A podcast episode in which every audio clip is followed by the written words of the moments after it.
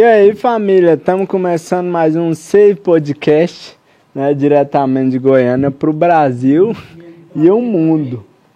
Né, galerinha? Tá saindo aí? Tá de boa? Beleza, então. Galerinha, hoje estamos aqui diretamente dos estúdios do Save Podcast, né? E estamos com dois convidados muito especiais aqui, o Gustavo e o Thiago, que são lá da Book Invest. Né? Sejam bem-vindos, meu povo. Uma salva de palmas. Olá, tô Pera aí. ouvindo, hein?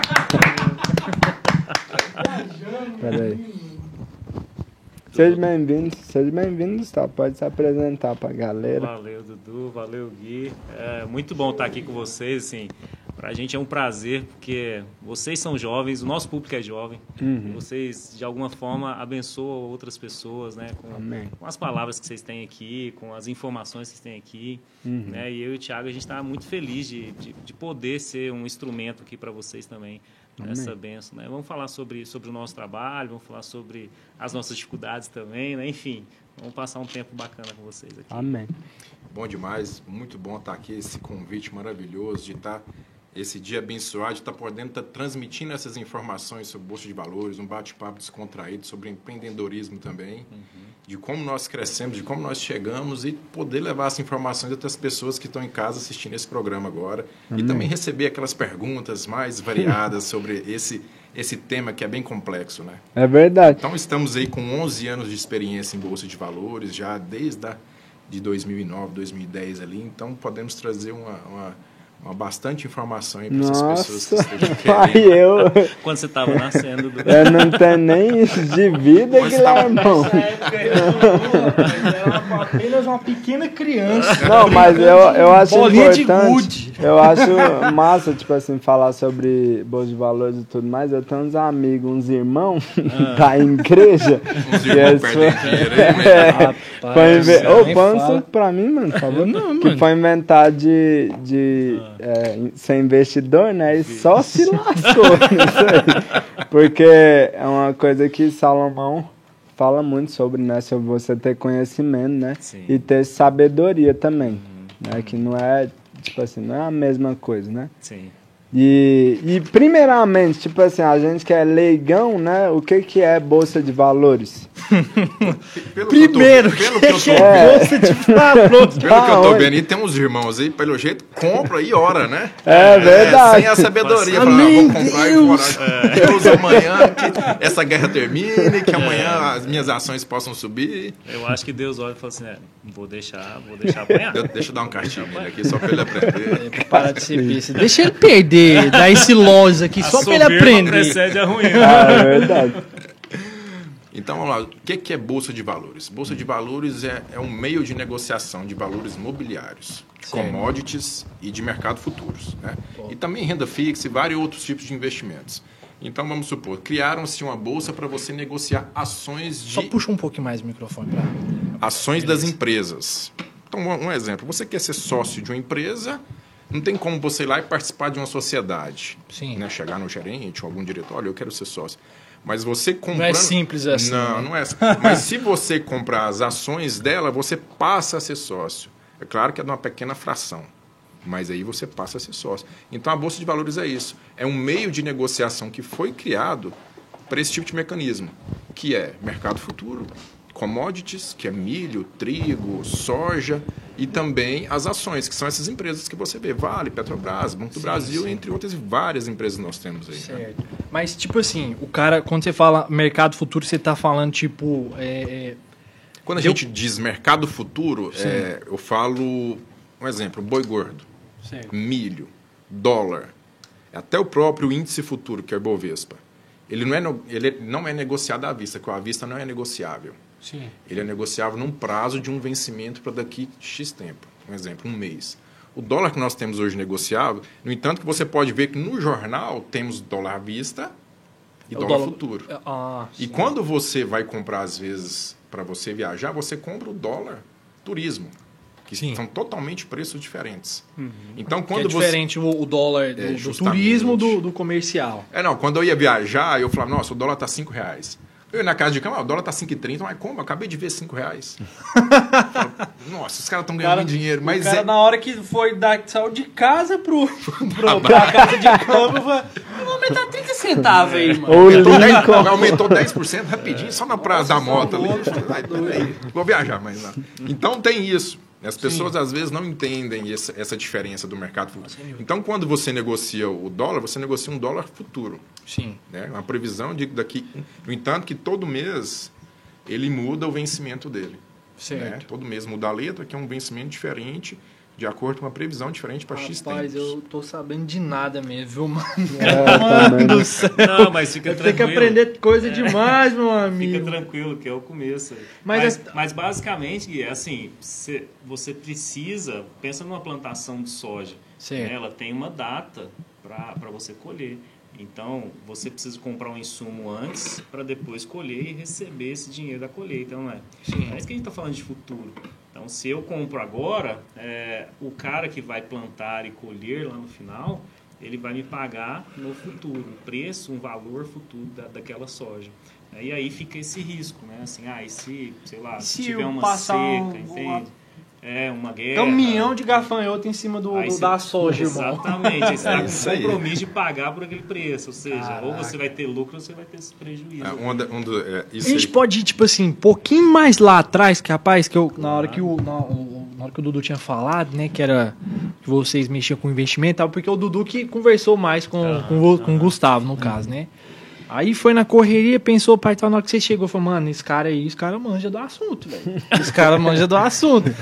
É hoje que eu vou cair de pergunta. Então, tipo assim, quando que começou a Bolsa de Valores? Quando que começou a usar esse tipo de, de, sei lá, sistema pra, é, é, para negociação. pra negociação? É, isso foi lá para 1960, já tinha esse sistema. Já tinha. Já tinha. Do jeito que é hoje. Não, do jeito que Ah, é de hoje não. Só que era tudo no né? papel. Ah, um é exemplo, verdade. você ia negociar, você levava a escritura. É tipo, você levava uma escritura, olha, eu tenho essa ação de tal empresa e eu quero comprar.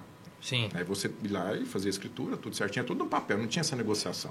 né? Começou isso nos Estados Unidos. Ou em, em todos os países simultaneamente. Não, tipo é- assim. é- é- começou na China, né? Na China, no Japão, que era onde eles, eles operavam arroz. Sim. Então, a primeira- as primeiras negociações que tiveram foram, foram do arroz. E Caramba. daí foi surgindo a Bolsa de Valores para negociar outros tipos de ativos, né? E foi até onde é que... Até onde é, hoje em dia temos Bitcoin, hoje em dia temos qualquer coisa negociável. Coisa diferente, né? Muita coisa. Então vai caindo na rede, é, cada dia que passa vai caindo mais coisas na rede para você negociar. E cada dia o processo é mais eletrônico. Então, Certo. assim, lá em 1929, a gente estuda, né? Lá no, lá no- no segundo grau ali, teve o grande craque da Bolsa de Valores, né? Ah, que foi sim. onde Foi a o- Bolsa... O, crash de 1929. né? Exatamente. Que foi quando meu pai nasceu, hein? Olha só, um abraço Sério? pro meu pai. Exatamente. Sério? Sério. Mas aí, mas E tá vivo, não tá morto, não. Não mata meu pai, não.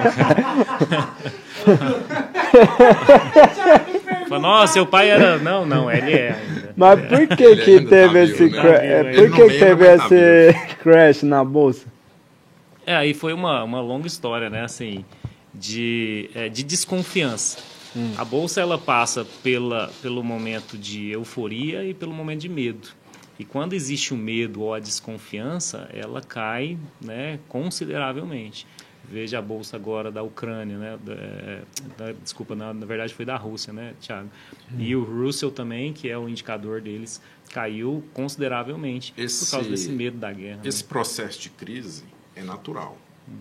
De 10 em 10 anos é natural acontecer um processo de crise até para o dinheiro mudar de mão. É um ciclo. Isso se repete, é cíclico. Então, se você for estudar economia desde que existe economia, de 10 em 10 anos tem uma grande crise. Que é realmente para o governo ajustar a forma econômica de todos os países. O Banco Central tem que começar a atuar para ajustar. Te dou um exemplo. Nós tivemos crise em 1990. Em 2000 tivemos outra. Em 2008 tivemos outra, que foi o, o. Lehman Brothers, a crise imobiliária da- dos Estados Unidos. Da bolha, né? Até dois, de 2008 até 2020 nós não tivemos mais nenhuma. Nossa, então o trem Mas, tá feio. então tava, tava próximo de chegar em uma crise. Aí veio o Covid, puf, deu a crise. Ah, é. Entendeu? Quer dizer, o dinheiro troca de mão de novo. O dinheiro não some, o dinheiro só troca de mão. Aquele dinheiro existe, ele só troca de mão. Então, no entanto, que a- aquela frase, os ricos ficam mais ricos, os pobres ficam mais pobres, é justamente isso. Você pode ver que, que nessa, durante esse período do Covid, é, vários produtos de luxo tiveram falta porque consumiram muito.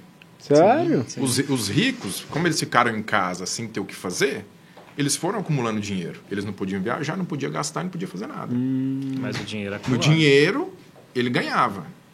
Não tem crise. né? Para o rico não teve crise. Então, aquele dinheiro que ele ganhou, quando voltou à vida normal, ele falou, e agora? O que, é que eu vou fazer com o dinheiro? Dinheiro é viu, demais. Ele, vi- ele viu o quê?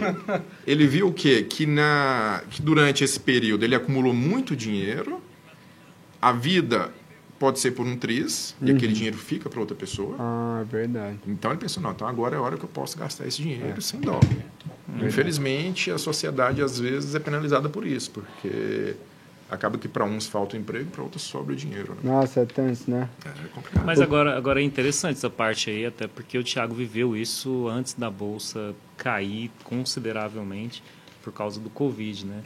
É, na verdade, quem, quem entende um pouco do mercado, ele acompanha esse movimento, né? A bolsa estava em 120, né, Thiago? 120 mil. Então, 120 queria dizer o quê? Assim, só para vocês terem uma ideia. Ah, ela, 120 pontos? 120 É, mil pontos, 120 né? mil pontos. Então Tipo ela assim, era estava a aí. máxima histórica da Bolsa de Valores, Ah, mas Exatamente. Brasileira? É. Brasileiro.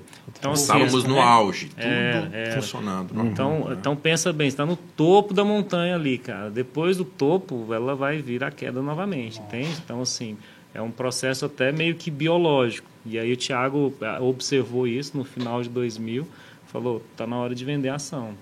Aí todo mundo falou olhando, "Ei, falando rapaz, assim, ué, mas que quebrar já já. Deixa eu pegar meu dinheiro Deixa eu aqui. cair Deixa eu fora. ficar quietinho, meu canto aqui. Enquanto, enquanto Deixa eles brigarem. Deixa eles Ah, brigar sozinho, eu pego meu dinheiro aqui, ó. E aí, assim, o que, que é ruim nessa comunicação? Porque a mídia fala o quê? Pô, 120 mil pontos a Bolsa de Valores, está na hora de comprar, vai Ah, é. subir demais, entende? E quem já conhece o mercado falando que, cara, subiu demais, é melhor sair.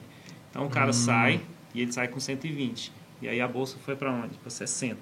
Ou seja, Nossa. o cara que entrou em 120... Aí você é pode até colocar para os nossos ouvintes aí, você entrou com 120 reais, você ficou com 60 reais, essa que é a verdade. Mas só, mas só que o cálculo, na verdade, não é esse. É, não é diretamente. Sim. Porque a gente está é só falando pra de um, ter uma- é, é uma- um, índice uma de, base, um só. índice de somatória. Né? Sim. Porque esse índice, quando a gente fala o Ibovespa 120 mil, 120 20 mil pontos que o, que o Gustavo comentou, ele pega várias ações que tem, que compõem esse índice, e cada um tem uma porcentagem. Certo. Então nós temos boas empresas que estavam em 120 mil pontos, que quando o índice foi para 60 mil pontos, elas caíram 80%. Nossa, caiu até mais do que, tipo Até assim, mais do que, igual ele comentou, Mais- de 50%. mais- mais cai 50%. mais. Porque acaba que teve empresas que no Covid se beneficiou. Outras não. É. Então cai 80%. Então imagina a pessoa que tem aquele patrimônio lá alocado naquela determinada empresa. Não que a empresa seja ruim, Sim. mas o momento do mundo, o momento macro da economia era muito ruim. Então qualquer empresa ia cair. E nesse período, são, são, dois, são duas premissas que a gente utiliza na Bolsa Certo. euforia e o pânico. Na euforia, todo mundo compra sem pensar no amanhã. E no pânico, todo mundo vende. Sem pensar no hoje. Eu só quero meu Ah, sem dinheiro. pensar no Sem hoje. pensar no É, hoje. Fala, Nossa, tá caindo, tá caindo. Não, vende, vende, vende, vende. Dudu, depois eu quero que você dê uma aula pros caras aí, mano, de investimento, porque você é investidor, Eu mano. sou... É, Esse é aqui mesmo, não. Você é tem que mesmo. falar o que você está É. investindo. Passa, Pa- passa as dicas aí, Dudu. Perdão, Thiagão, até te interrompi, mano, não é porque eu não aguentei, não. Porque eu dou. Esse aqui é Eu investidor. sou mano. investidor, É né? mesmo. Esse aqui depois vai dar umas aulas pra vocês. Depois dá umas aulas. Eu chamei vocês aqui, Tem meus um, irmãos. três, é pra, pra ensinar um pouco. Pra vou te eu ensinar um pouquinho que vocês estão perdendo muito dinheiro. É verdade, eu quero muito, sabe? Ser bênção Olha, de olha Deus o que, que na tanto vida que era interessante. A gente está falando hoje de um pregão eletrônico. Vou falar com a galera aqui que tá né? ao vivo. Eu tô, é, um exemplo, eu tô em casa operando, você tá na sua casa, o Du tá na casa dele, o Gustavo tá na casa dele. Às vezes, se a gente for conversar, é celular ou é via internet, tudo mais. Sim. Pensa antigamente, antes de 2005, o pregão era ao vivo. Que é aquela loucura que a gente via nos É filmes. aquela o loucura, o cara com telefone, com, com um bilhetezinho na mão. telefone aqui. Ah, aqui! com o bilhete na mão. que tem um O cara cara com um bilhete na mão. Ação aqui! Eu quero comprar, eu quero comprar. É, era desse jeito. Aí tem um amigo meu que ele. ele hoje ele já, já tem uns 60 anos, no entanto, que a gente começou. Cara, vocês perdoam a gente, que a gente é vacalhado demais. É que nem eu falei. A gente é... Vou aproveitar. esse bicho já, aqui, já que você parou, vou aproveitar, vou aproveitar para mandar um, um beijo pra minha prima Tainá aqui, que tá beijo, assistindo a gente também. Um beijo. Vitor, Márcia, Cristina. Top Ah, demais. Ah, aí, ó, o- o- naquela época era tão Tem interessante. aqui, hein? Até interessante é porque. Vamos supor, você montava uma posição. Certo. E, aquela, e, e antigamente eles falavam que, igual hoje, a variação é 1%, 1% e meio, 2%. no Da, da, de uma ação, no caso. É, do índice de uma ação. Sim. Né?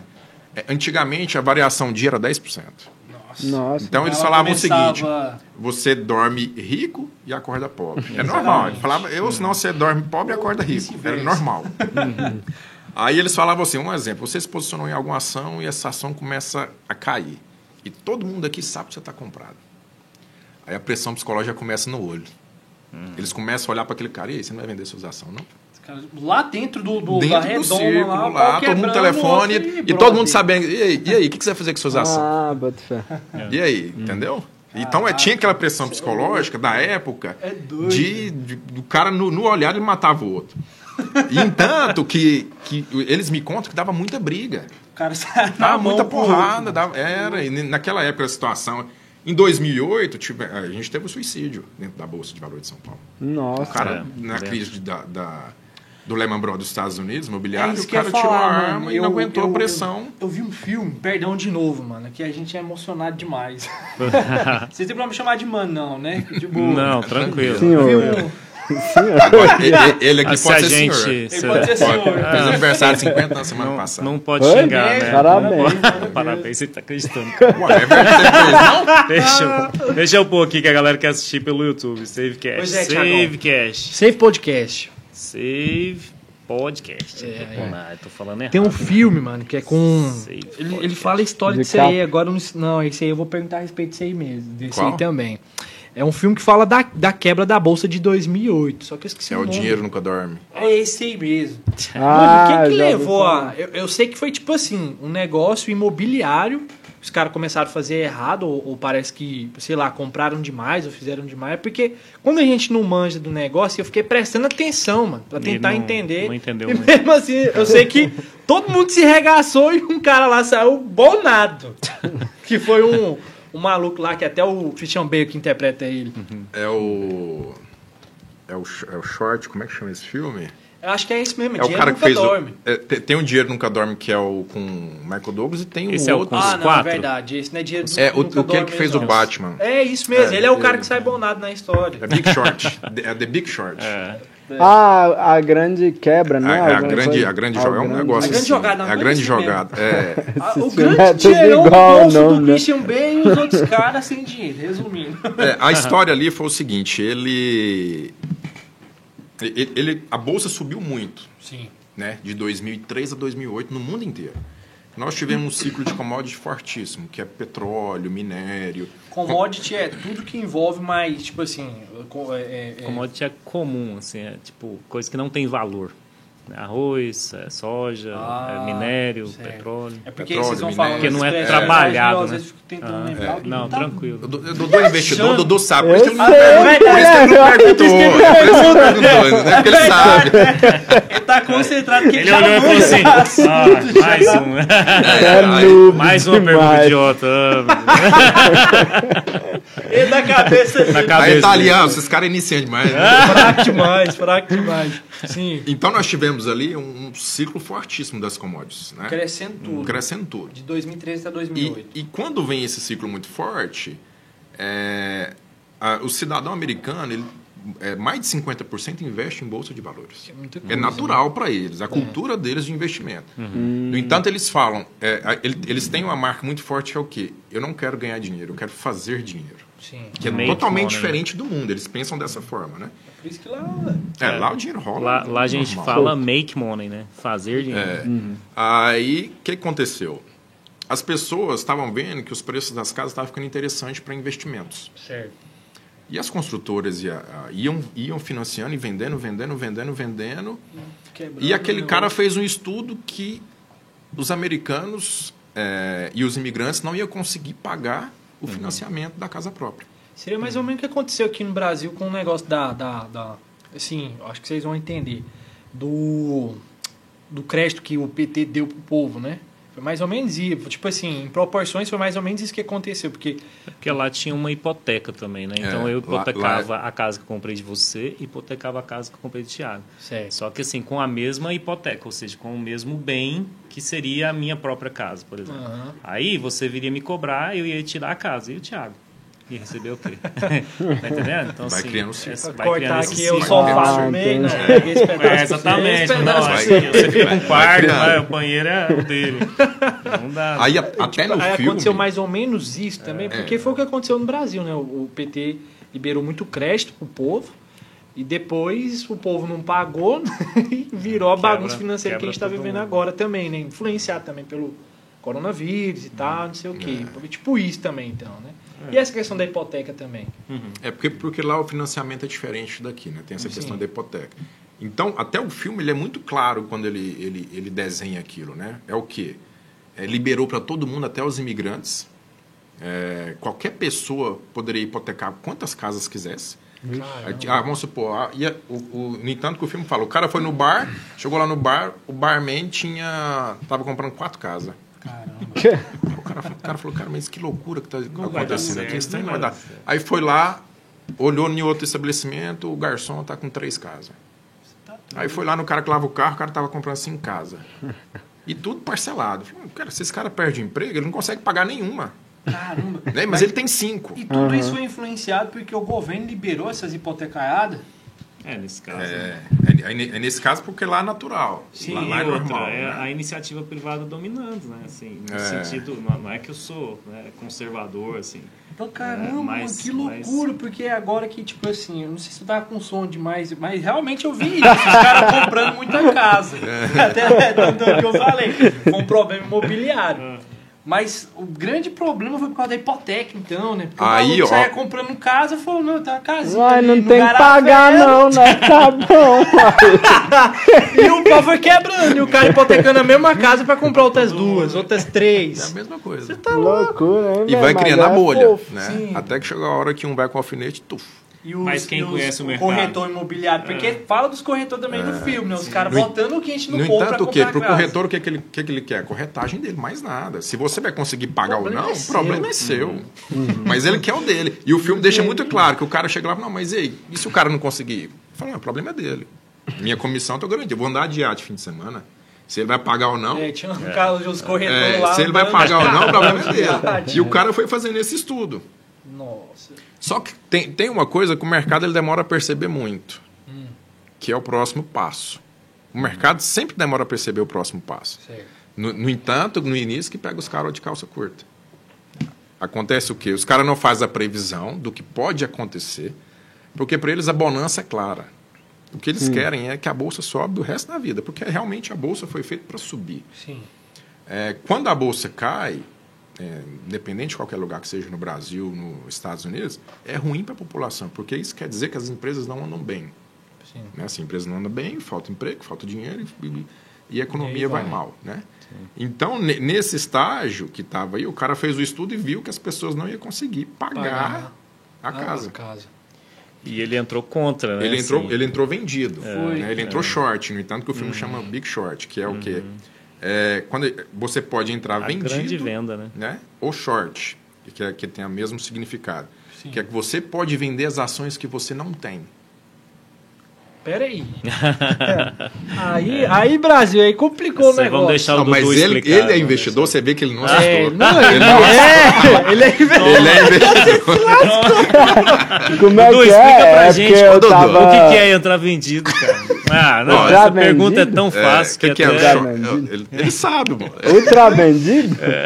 Vou É? entrar short. Ah, não, Guilherme. Ah, ele não sabe. Não, eu vou até- mim. Eu vou, eu vou até ajudar essa parte aí, o Dudu, porque é tão fácil É, pra ele. fácil pra É ele. tão é. fácil pra ele. Que, Precisa- né, ele vai falar, não, não vai gastar. Pro Dudu, É, ele exatamente, não vai gastar a energia dele. Mas assim, na, na Bolsa de Valores, é, existe uma relação, né? Compra menos, ou venda menos compra é igual a lucro, não é? Dentro das empresas é assim, né? Receita menos despesa é igual a lucro. Então, o lucro ele se dá pelo quanto você vendeu, quanto você custou isso para você e a diferença desses dois valores, dois não é? valores, certo. Então, assim, eu posso comprar e vender mais alto, certo? Se eu comprei por 10 e vendi por 15, eu ganhei quanto? 5. Agora, na bolsa de valores, eu coloco o dinheiro na minha conta. Então, Certo. tem lá o dinheiro na corretora, certo? Esse dinheiro é o que garante, é o meu lastro. É como se fosse o ouro no Brasil, né? É o lastro que eu tenho para fazer operações. O que, que acontece? Se eu compro menos, é, mais barato e vendo mais caro, na bolsa de valores eu posso fazer o quê? Vender primeiro para comprar depois. Ah. Agora, se eu vendo primeiro, eu quero que esse preço vá para cima ou vá para baixo? Vai pra baixo. Vai para Ele é baixo. investidor, ele O sabe. investidor sabe, não é? E ele falou com segurança. É. Então, Ele falou, ele falou assim, quase que eu Ah, pôr no vídeo dele, sabe? Então, por quê? Porque eu quero vender mais ou maior, né, ou, ou- acima do que eu comprei. Ah, então essa é a entendi. única diferença, né? E o que, que é entrar vendido? É você vender antes do que você vai comprar. Então você vende por 10, agora eu quero que ele vira. Ó, você pegou uma parte É. ruim aí. Tô acompanhando aqui pelo celular pra ver como é que tá. ok, mas o som tá ok, né? Tá, tá ok, tá ótimo. Então, assim, eu vendi por 10, agora eu quero que vire 5. Uhum. E isso dentro dos, dos, dos big players, né, dos grandes eh, investidores, quando o cara sai numa operação dessa, querendo que o mercado caia, porque a bolsa estava em 120, ele vai forte. Então, assim, ele vende, vende, vende, e quanto maior a oferta, o preço vai fazer o quê? Vai cair. Vai cair. Porque todo mundo está querendo, todo mundo tem essa camiseta, tem essa camiseta, tem essa Mas camiseta, aí essa camiseta vai o, cair. o prazo quando você é, tipo assim entra vendido, é, entra vendido, E entrar né? vendido. É. É, que você já comprou e aí você Não não, você já é. vendeu, né? Isso, isso. Você já vendeu e aí você vai comprar depois. Tipo assim, o prazo já fica pré-estabelecido. Não, não. Não, não. Aí fica Você você compra quando você é. quiser. Não, Pra, funciona... pra resumir, entrar vendido, perdão, mano. É tipo, é quando, por exemplo, no IKEA Option, eu pego duas moedas e aposto na queda dela. É, isso entrar vendido. Apostar na queda. é. Ah, Aí, Só que você não, tem que vender, né? Você não basta apostar, falar assim, ah, eu tô achando que vai cair. Não. Você Ah, tem sim, que, você tem que ir você lá tem e fazer a vender, operação. exatamente. Tem que Aqui operar na, ali, né? aqui na Bolsa funciona da seguinte forma. Certo. O Dudu tem ações da Petrobras. E você tem mesmo, né, Dudu? Muitas. O Dudu é cara bom, hein? Dudu? O Dudu, o Dudu tem ações da Petrobras. 10 quilos. E você quer entrar vendido na Petrobras. Postando que ela vai cair, no caso. Apostando que vai cair. Aí você fala, ô Dudu, bom, bom. Você me aluga suas ações? Você tem que alugar as ações dele para você entrar vendido. É, porque você tem que vender, né? Você tem que sim, vender. tem que Aí vender você aquele vai, ativo. te alugo. A taxa é tanto. Você vai me dar tantos por cento ao mês ou ao ano. Vamos supor, a taxa, 4% ao ano.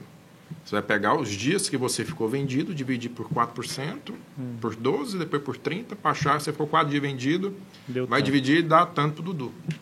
E o Dudu é detentor das ações que ele comprou, Certo. certo? Só que quando a gente fala de short, short é um mercado muito perigoso. Eu tô vendo aí que essa conta aí, mano, eu já É. perdi no meio do caminho. Porque aí funciona da seguinte forma, né? Va- Vamos contabilizar. Quando o Dudu compra as ações da Petrobras dele, Certo. Se ele perde tudo, chega no zero e perdeu tudo. Mas se ele compra, ele tem chance de fazer 100, 200, 300%. Um exemplo. Se você vende as ações e as ações não caem, ela tem chance de subir 100, 200, 300%. Então, quer dizer, além de você perder 100% do que você colocou, você ainda pode sair devendo. Nossa, credo. aí. Entendeu? Então, você trabalhar vendido, dependendo da forma que você analisar, é muito perigoso. Você tem que ter uma experiência para você entender o que, que você está fazendo, qual que é a probabilidade do mercado. Trabalhar vendido é muito bom? É muito bom, porque as pessoas agem no pânico. Então, a gente fala até, é, o mercado, quando ele sobe, ele sobe de escadinha, que para comprar, todo mundo para comprar. Você vai comprar alguma coisa, Dudu, você pensa. Será que eu preciso disso? Será que eu vou utilizar disso? Mas quando você quer vender alguma coisa, você não pensa. Não, vende verdade, isso daí. verdade. Que, não, não vou precisar, não, quero isso aqui mais não. Vende isso daí. Então aí que está esse significado. O mercado cai de elevador. No entanto, que as grandes crises, você, você nunca vê um mercado eufórico subindo 15% dia, 20%. Mas no Covid você viu o mercado caindo 20% dia. É o pânico. Loucura. Ninguém quer comprar e todo mundo quer vender. Aí não, aí não existe negócio, né? Aí dá, aí dá bom, né, Dudu? Aí fica bom. Aí dá bom, né, Dudu? Mas pra quem ainda- tá vendido. Mas ainda assim, é, é seguro investir na, na Bolsa de Valores? Tipo assim, tem como você entrar com uma certa segurança ou é sempre, tipo assim, como é que fala? É, Arriscado. arriscado. Arriscado. É, nós estamos falando de um mercado de renda variável, né? Vinho variado. Variável. Então, é, va- vamos se dizer, é confiável? É confiável, a partir do momento que você esteja apto a investir. Quando eu falo para você estar apto, é você estar, ter o conhecimento, a sabedoria e estudar para aquele processo. Né? De você investir e colocar seu dinheiro, seu patrimônio ali. Te falo de um exemplo de segurança. Hoje nós temos vários bancos, várias corretoras que te dão essa segurança de você manter o dinheiro lá dentro. Né? Antigamente, na época de 2005 dois- até 2010, é, a, a Polícia Federal intervia muito nas corretoras, porque as corretoras faziam muita coisa errada. Então, você que tinha o seu dinheiro lá, ficava bloqueado durante um tempo. Até o Fundo Garantidor de Crédito, que é o FGV, te, F- F- FGC, FGC. te, te, te pagar. Mas isso é um processo que demoraria, às vezes, seis, um ano. Seis meses a um ano, entendeu? É, Hoje em dia, a gente é mais seguro nesse tipo de investimento.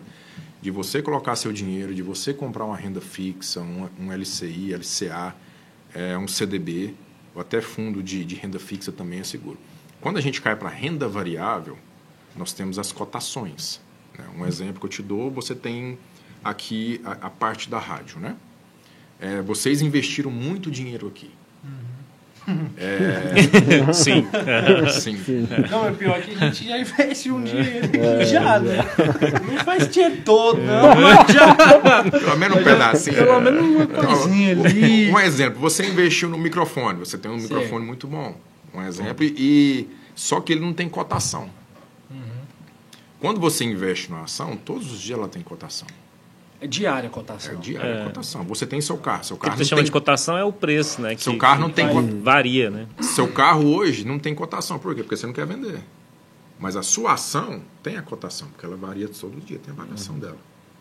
Isso às vezes machuca a gente. Mas é seguro? É seguro ao ponto que você esteja estudando e e sabendo o que você está fazendo. Pode ter os riscos? Tem os riscos. Mas aí que está de você conhecer, entender e e também ter pronto o seu gerenciamento de risco para você não perder muito. Sempre ganhar mais do que você perde. Ah, Entendeu? Agora, é óbvio, né? O, o- o conhecimento limita o risco. Então, né? então, em qualquer coisa. Vou abrir, É. um, vou abrir um negócio. Tá, você vai abrir um negócio de quê? De salão de beleza. Já trabalhou com isso? Nunca. Pô, que risco é esse, né? Não, vou abrir um negócio de venda de roupas. Meu pai foi vendedor de roupas, eu já trabalhei em loja de roupas, minha mãe fabricava roupa, enfim. Entende? O risco desse cara né, se- ser mal sucedido é muito menor. Então, na Bolsa de Valores também, e por isso que a Book né, é, faz isso, né, Tiago? o, quanto mais conhecimento, é, né, mais, mais livre você é para poder tomar suas decisões e mais, mais certo você é de tome, poder tomar essas decisões. Então, o que a gente precisa passar e ter é conhecimento. Né? É. Se a gente está falando, o Thiago falou, 50% do, mais de 50% dos, dos, dos, dos americanos eles investem em bolsa de valores. Por quê? Porque eles têm conhecimento para tal. Aqui, a gente está falando de 4 milhões de pessoas, né, de, de, Dá de, uma de investi- aumentada de boa, né? Investidores. até um tempo atrás tinha menos de um milhão, né? É, A em grande 2017 crescente, a gente tinha, tinha 700 mil pessoas e hoje a gente tem 4 milhões. Na verdade, a gente tem 3 milhões e 800, mas é, o número de contas né, chega a 4 milhões. Então tem gente que tem várias contas, tem algumas e, contas. e você sabia que no mercado Bitcoin, eles têm, o, o brasileiro tem mais dinheiro no Bitcoin do que na bolsa brasileira? Sério? Olha que Você vê tanto, loucura, você vê né? tanto brasileiro igual do loucura. risco, né? Você é louco. Ele tem mais dinheiro no Bitcoins do que realmente na- nas empresas brasileiras locadas aqui. É, é é a- você tem, Dudu, dinheiro no Bitcoin? Eu também, né? Aí Também. tem mais NFT, né? Esse é globalizado. jovem, Mas- mas, tá é- globalizado, tá globalizado. Mas o, a, um, um investimento em, em Bitcoin é mais arriscado do que na bolsa É bem mais arriscado. É. É, pra nós é, É né? bem mais para arriscado. brasileiro. Não, não, não é questão pro brasileiro. que Você tem que você não entender tem que é lastro, algo né? novo que está surgindo. O lastro que você fala é tipo assim, da onde que tá vindo o negócio? É, da Bolsa de Valores, a gente sabe, todo mundo que põe Ah, dinheiro entendi. lá Você tem consegue que ter uma previsão maior na bolsa. Não, é assim, até porque assim, hoje, quem, quem domina os, a Bolsa de Valores dentro do Brasil são os grandes players, são as grandes corretoras dos Estados Unidos. Ali fica, fica ok, você está olhando, você está vendo. Bitcoin, quem, quem domina? Se tiver um Elon Musk que chega e fala assim, vou comprar Bitcoin, na verdade já comprou, aí ele puf, põe a Bitcoin lá para cima, É. né? Depois ele vira e fala, vou vender Bitcoin. Eu tava Pá, brincando. fica- é, não, eu tava brincando, exatamente. Ele posta, posta Então, três, assim, meio-dia agora, ele falou que quer tem- comprar. exatamente. Três horas da tarde fala, ah, Tem não, tá shake árabe que entra. é. tem, tem shake árabe que entra nesse negócio. bem, tem chinês que entra nesse negócio. Quando você vai falar da China, é tudo bilhões. A começar pelo número de pessoas. Então, assim, é, é tudo muito bilionário. Então, quem domina isso? Qual que é a previsão? O que está passando na cabeça dessas pessoas? Ninguém sabe. Então, isso não dá segurança. Não tem um conhecimento que você vai adquirir para saber que um cara bilionário vai chegar e vai É vender mais a Bitcoin, nossa entendeu? sorte mesmo. Então, Então, Não, é, até- tem- até ele, que- tem um, que- ele tem um movimento, né? ele tem um Até histórico. que, né? até que na sorte não, porque tem um fundamento. Uhum. né? Quando a gente vai levar para a parte do fundamento, Existe. nós né? temos que lembrar que a mudança tecnológica é muito rápida. Sim. né? É. Chegou o Pix e praticamente destruiu o dinheiro. verdade. Né? Pô, eu Falar acho que nisso- quase ninguém paga em dinheiro mais. Pode fazer um pix pra mim, né? Galerinha, nosso Pix tá na descrição. viu? Pode. Põe o meu aí, né? Põe o nosso. Então você pode ver que várias coisas vão surgindo e vai destruindo outras. Caramba. Hoje nós temos o risco de quê? Do Bitcoin tá super barato para daqui 5, 10 anos. E o Bitcoin ser a moeda do futuro. Sim. Mas pode ser também que não aconteça. Mas entre o risco de acontecer e não acontecer, às vezes é bom você ter um pingadinho lá. Já. Entendeu? Você, não, tem um investimentozinho, 1%, 2%. Às vezes o cara é mais arrojado. Não, tem um 50% do patrimônio tá lá. Aí É. vamos, vamos lembrar que quem acreditou no Bitcoin na época de meia- 2010 Hoje tá. era 300 dólares. Hoje tá bateu milionário. 60 mil dólares. Então, quantos por cento o cara fez Dinheiro do que ele acreditou, né? E daqui, vamos supor, 10 anos, se realmente o Bitcoin for a moeda do mundo. Que Lá na loucura. Europa, o McDonald's já está aceitando. Se você paga com Bitcoin. Quer comer, Nossa. paga com Bitcoin. Uai, mas, mas como assim? Porque, tipo assim, o- se o Bitcoin. É, pode ser uma pergunta muito burra, vai desculpando. mano, eu também Mas que- se o Bitcoin é uma moeda tão variável, tipo assim, eu vou lá, compro um Big Mac que é um dólar. Mas- Só que na hora que chegou na carteira do dono do McDonald's já virou 50 centavos. Aí você come, boa só, aí você come só a batata. Entendeu? Fala, era, era, era um Big Mac, mas agora virou só a batata. O cara chega, ô chefe, volta aqui rapidão. Volta aqui. Faz favor. Deu um. Na hora que você for morder um Big Mac, vai falar, opa, pss, morde não, Não, peraí. não, pega só Mas batata. é, É só batata e o porque- refri sem gelo. Pois é, é Sem o que eu gelo. penso assim. Porque é uma Faz moeda, sentido, é que, assim, tipo assim, é faz muito mas, sim, loucura. mas toda moeda tem a sua variação. O dólar Sim, também tem a variação. Só que, tipo assim, pra gente... Só que a variação é, do Bitcoin, ela é muito forte em relação às outras moedas. Uhum. Ainda ninguém está botando muita fé nisso. Porque, vamos supor, ah, o governo chinês vira e mexe e bloqueia. Ah, bloqueia o Bitcoin. Não, é, é igual... Xi Jinping tá lá. É, é igual o WhatsApp. Não É igual o. WhatsApp. O que O que eu vou fazer? Bloqueia isso aí. Fica grila. Nine! Ah, não. Ai, ai. Desse jeito. Não, não bloqueia, bloqueia. Aí atrapalha a vida de todo mundo. Gente. Ah, bloqueia. Não, bloqueia isso aí. Não, agora desbloqueia. Agora, ah, não, passa Não, uma raiva. não o povo tá enjoado, mas bloqueia isso aí de novo. Vou entrar de férias. né? Nossa, e funciona desse jeito. E Então, vai alterando o valor o tempo o todo. tempo inteiro. Então ela Tá tem as oscilações delas. Você tá louco. Então, assim, tem fundamento? Tem fundamento. Pode virar a moeda do futuro? Pode. Como várias outras aí. Dudu que tá na área aí sabe que Dudu tá especialista. né? Bitcoins, é, Dogecoin. Nossa, é muita, né? Dogecoin. Muita Então, moeda. tem- A própria criptomoeda. NFT, né? Então, assim, é coisas que estão virando que a gente não imagina que possa virar. É. O NFT ele é considerado uma criptomoeda? Não. Não, né? Não, ele é considerado uma obra de arte eletrônica. Ah. No entanto, Mas é uma forma de você tem uma investimento, arte né? eletrônica no seu celular. Mas que loucura. Vocês vocês manjam de NFT, essas coisas? Eu não, eu não. É? Entanto, ó, o exemplo do NFT ele funciona da seguinte forma. É, os ricos antigamente eles gostavam de ter obras em casa, Sim. né? Vamos supor. Aham. O Gustavo, chega na casa do Gustavo, tem um Fusca de 1950. Tem? Tem mesmo? Nossa, Tem um ovo de codorna lá de não sei quando, um ovo de avestruz. Um ovo de avestruz, Na, não, na casa, na avestruz casa não. do, Wake, do Wake tinha um ovo de avestruz. É, Ah, tinha um é? Lamborghini, Tinha um tinha uma Lamborghini. McLaren. Não era uma Ferrari? Né? Mas ter ovo de avestruz não é crime, não? não é, não. O avestruz master vai bater na sua casa lá. Às vezes era de avestruz mato, não que ele abriu, não, tinha era- nada lá. Não tinha nada, só brincadeira. Falou, "Ih, Era só, só uma casca mesmo. Surpresa. É. Então, antigamente eles tinham essa questão de colecionar quadro. Vou colecionar um quadro aqui em casa. Então, aqueles quadros caríssimos que só tinha valor para o colecionador. Você olhar e falar, não, eu não quero um quadro desse não, o que, que eu quero? Não, um quadro feio, o cara nem sabe pintar. Minha, filha, minha filha pinta melhor do que esse cara. É verdade, joga tinta melhor É, que joga, joga- vai lá, filha. Aí, então tinha esse valor. Sim. E hoje em dia as, as aparências estão se tornando o foco do mundo hoje, né? Verdade. Então as pessoas, elas têm dinheiro, elas querem aparecer. E como elas querem aparecer, uma das formas que elas querem aparecer é NFT. Que é o quê? Você compra uma obra sua, com registro do seu nome, seu número, e você publica ela. As pessoas vão saber que aquela obra vale X valor. Um exemplo, vou te dar um exemplo. Um quadro da Mona Lisa vale não sei quantos milhões. Se você tem um NFT que todo mundo quer, seu NFT vale tantos milhões, mesmo tanto. Só que o mundo inteiro sabe que você tem aquele NFT. O da Mona Lisa, o cara que tem o quadro da Mona Lisa, ele está guardado lá na casa dele e ninguém sabe. Então, para ele, não faz muita questão. Então, hoje, as pessoas, como querem aparecer, está mudando o foco. E muda muito rápido. Agora, qual que é meu medo nisso aí, viu, Thiago? Assim, antes era pela raridade. Ou seja, Mona Lisa, Da Vinci, Só existe cara, uma. só uma, entende? NFT do macaquinho, bicho, todo mundo tem, entendeu? Só muda não, de posição ali. é só um. Entendi, mas assim, tipo, faz o registro, beleza, mas eu faço um viradinho aqui Um e registro ali, ele né? também. Não, Você assim. faz um print, um Ctrl? C, Ctrl V. Vira assim, qual que é a raridade Eu tenho disso? A não ser as que o Neymar compra, né? Que aí a galera fica doida, fala, pô, o cara comprou, enfim. É, bom, é um mercado novo aí, né, cara? E surgiu, tipo assim, quando mais ou menos? Surgiu ano passado?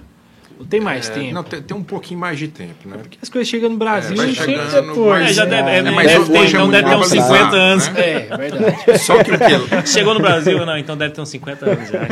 tem, né, É, é o que lá, lá na Ásia já existe um, um tempinho a mais, né? Sim. Só que está criando aqui no Brasil por agora, Certo. né? Mas nesses países mais desenvolvidos já existe um tempinho já. Só que vai, vai criando-se o quê? Como os- esses jogadores, artistas vão comprando, aí todo mundo já fica, opa, mas que que tá, como que funciona esse mundo? Aí vai criando a curiosidade. Tipo assim, Thiago, e, e funciona só pra ser uma obra de arte ou no- digital? Só isso. mais nada. negociável, uma obra de arte é, é igual um quadro, só que você Caraca, é sua. Sim, né? sim. Isso aí, Você tem um essa- registro seu que aquela obra de arte é sua, né? E Isso é registrado aonde, hein? no, no sistema deles. É no OpenSea? É, OpenSea. Eles que, tem- que é, o pra- é o processo de negociação lá. Caramba. Aí você compra lá e registra no seu nome lá. Tá é, lá é sua. É, aí O você pega, macaquinho do. Macaquinho entanto, drogado Exatamente, digital. é. Tá Macaquinho lá. maluco, é. Macaquinho maluco digital 2. Sei lá. Aí, no entanto, que você, você vê hoje, é quando você entra, às vezes, em algum Instagram, em Twitter, a pessoa tem a foto, não tem mais a foto dela. Tem a É, foto já de- tem, Tem a né? foto do NFT. NFT. Só que Porque eu o posso Às vezes- uma, né? É, às ve- Não, mas, mas, mas se você tiver o dom de fazer um NFT, Então, colocar à venda e todo mundo gostar daquele NFT, você vira o cara, você fica rico. cara, eu tava Tem isso, pensando né? isso. Mas você mano. tem que ter o dom de fazer a pintura, Negócio, né? de fazer o negócio, de virar mundial. Aí Eu tava pensando nisso aí, do, do lançar uns NFT diferenciados, mano. Bora, Porque é mano. isso, né? Você faz NFT e vende pro. E vende mais caro. né? Teve um menininho, eu vi uma. Um, tava lendo um artigo sobre ele, ele fez um, uns NFT de desenho de baleia, parece alguma coisa assim. É mesmo. E aí, ele. Só que aí, o que, que ele fez? Ele não chegou a negociar os NFTs por um grande valor, mas ele colocou um, um tipo assim, uma taxa de royalty lá no NFT. Sim. E aí, todas as vezes que as pessoas negociavam aqueles NFTs, ele ganhava uma porcentagem. Aí Ele ganhou mais de 2 milhões de reais. De Mano. reais. Aí. né? Não, tem cara que, que compra NFT de 20 mil e tem até hoje o NFT tá 900 mil. A gente, Nossa. a gente tá falando de dólares, né? Então, você imagina. Caramba, mano. Eu Rapaz, tenho um amigo que casou agora Sim. e está vivendo de NFT. Ele Sério? faz NFT, é? É, Assim, ele negocia, né? Então, tá vivendo É, disso. é um mercado muito forte lá Caramba, fora. Louco, né? E casou ainda. E que essa. Vamos ver no ano que vem se ele tá separado, se ele tá casado. Misericórdia. Eu espero que esteja. Espero que seja, né? Pois é, você tava falando, mano? Hã? Você tava falando alguma coisa. É um negócio De é NFT. um mercado muito forte. Isso, Guilherme. É, mercado um mercado muito muito forte lá fora ainda. Tá chegando aqui. Só que esse processo de chegar aqui é igual o Bitcoin. Bitcoin existe desde 2000, e não sei quanto lá para trás. Para chegar, estourou agora em 2018, 19 que estourou Foi. aqui. Né? Mas quem já conhece Bitcoin desde 2008 era 300, 200 dólares, né? Então, é um o Ah, preço é- igual a internet. Internet dos anos 2000 ninguém acreditava. Não, isso aí vai passar, ninguém quer mexer com internet. Isso aí não existe. E hoje em dia, em todo lugar, nós temos internet. Ninguém cara- usa internet mais O hoje. cara não dá lá. Como é o nome daquele negócio lá? Datilografia. Máquina não, negócio- a internet vai pra frente. né? Tac, tac, tac. Hoje, hoje, hoje, cara, tem uns datilografadores aí da vida pra você ver. Como é que é, como é, que é a vida. Nossa, é, é intenso, né? Porque, tipo assim, o tanto de profissão que foi extinta, assim, nos Por causa últimos de tecnologia. 10 né? anos, É, Olha pra você ver que interessante Serão, essa, né? essa daqui questão a de... dia não vai alguns existir nem lixeiro, moço. Nem Não, lixeiro, vai ser por brother. drone, mano. Elon Musk vai lançar o drone da, de, da Tesla. Da Tesla. Tesla. da Tesla pra pegar o lixo e vru. Igual É, cê- olhando. vocês aí. viram que lá na, lá na China eles fizeram o teste com 45 caminhões, né? De drone? Não, Não, de lixo? De caminhão mesmo, pra, pra fazer entregas na Caminhão automático, mano. automático, bitrem. Como assim? Ao invés de, de ter um motorista de caminhão Isso dentro tá na do frente da- caminhão, da- da Amazon, o cara então. com GPS programou os 45 caminhões para rodar a China inteirinha. Meu Deus do céu. Rodou a China inteirinha sem ninguém dentro. Só o teste que os caras fizeram. Tem Então, cabelo. aí, aí você imagina, daqui um exemplo, 50 anos, vai ter caminhoneiro? Não vai ter. É, Todas as empresas que caminhoneiros, Como é que você tiver. vai sustentar suas cinco famílias? você fica, você, você é O vídeo da Tesla, você já viu o vídeo da Tesla do cara em São Paulo? Não, Não, eu ele, não. ele tá dirigindo assim, ó, deitado, dormindo, e o filho dele jogando videogame. Não, mas eu já vi um desses já. Não, o filho, não esse o filho dele jogando videogame, no- que tem um monitor, né? Aham. Ah, e o filho dele jogando videogame e ele lá, assim, deitado assim, ó. E o carrinho. Em Minas também tem um. Então, Tem assim. Tesla aqui em Goiânia? Eu nunca vi. Mas O meu eu ele lá no Rio de Janeiro. guardado lá. Guarda. Entendi. Mas, mas isso é complicado, né? A gente, eu acho que a gente, tipo assim, como cristão, a gente tem que pedir muita sabedoria É. pro Senhor, né? Nesse tempo, que é um tempo de transição. Tipo assim, eu acho que em todo o tempo, assim, exceto nas revoluções aí que os caras arrancavam a cabeça do povo, né? Antigamente, que hoje em dia nem tem mais, hoje em dia é arrancação de cabeça online, né? Na verdade tem sim, não pode nem brincar com esse trem, né? misericórdia. Mas não, enfim. mas fica em paz. né? É, é, nunca se teve tanta, tipo assim, tanta evolução, tanta é, profissão nova surgindo e profissão sendo extinta, né? então acho que a gente precisa orar mesmo, tipo Precisa assim, e mesmo, estar né? muito atento para a mudança dos tempos, Uma né? coisa engraçada, não sei se foi o Thiago que começou. Acho que foi, foi o Thiago que tinha que entrar lá, né? Pra Deixa eu arrumar só no banheiro ali, galerinha. pode Tempo de crise, tempo de, precisar também, viu? tempo de mudança de, de que o dinheiro muda de mão, o dinheiro não acaba, ele muda de mão. E é aí onde que eu concordo com o que o Dudu falou que a gente precisa orar, né, buscar sabedoria da parte de Deus pra saber onde é que o negócio vai estar. Porque tipo assim, não sei se o cara era crente ou não, mas o cara pelo menos teve a expertise de saber o, o cara lá do, do, do Big Shot, Big né? Short. Ele prestou atenção no negócio, a, ó. a, a grande aposta. A grande aposta. Aí foi, já, já virou pra lá, né? Pra, pra onde o trem ia dar certo. E tipo assim, é o que a gente precisa, né? Conhecer, né? Conhecer, estudar, pedir luz. Rapaz, uma coisa que eu tava pensando aqui é como que vocês entraram nesse mercado? Como que foi, É, mano? É, é interessante isso, né? Ah, demais. Hoje, rapaz. eu hoje, em dia, hoje em dia nem tanto, porque com o Covid, todo mundo ficou em casa e. E todo mundo ficou em casa e acabou que a internet acelerou muito esse processo. Né? É. Mas quando eu comecei, ó, para você ver, eu vou contar a minha história aqui. Pra... É até interessante, a- a- o Gustavo sabe muito da minha história e ele, como um, um grande gestor, Vocês já se conhecem antes do, do da Book Invest? Ah, sim, É, antes da sim. Book, né? Gente, Desde não. 2016. né? 2, 2016. Mas ele entrou 17. na bolsa em 2009. né? Caramba, É. mano. Tem tempo já, né? Aí eu- eu- uma das coisas é porque acaba que eu- o que eu faço hoje, até o que você faz também aqui de trabalho, tudo Sim. automático. Né? Aham. E o Gustavo, vi- é, ele, ele- eu converso muito com ele, e ele desde 2016, 2017, ele, ele, ele me viu muito com, como um, um estilo de empreendedor, né? Sim. Que é, o, o trader é um empreendedor, né? Sim, Assim, sim. Ele, ele precisa viver disso, né? Ele precisa É. empreender, precisa trazer para si a responsabilidade. Então, o Thiago faz isso muito bem, né? desde 2009. E, e eu gosto desse, desse da negociação, né? Quando eu, quando eu era criança, né, naquela época era o jardim, né? hoje em dia não é mais jardim. É. É, é, na- na- no quintal de casa tinha um pé de manga e eu pegava a manga lá, levava pra escola pra trocar com os caras lá. ó, Que fazer massa, um hein? esqueminha aí.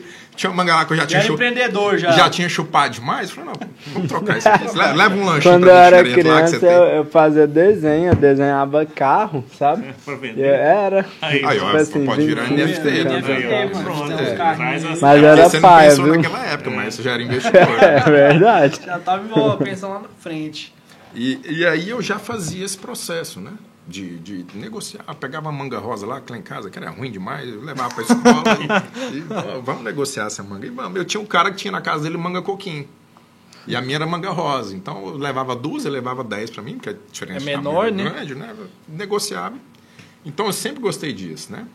E só que aí eu tive um problema muito grande que na quinta série eu reprovei. né?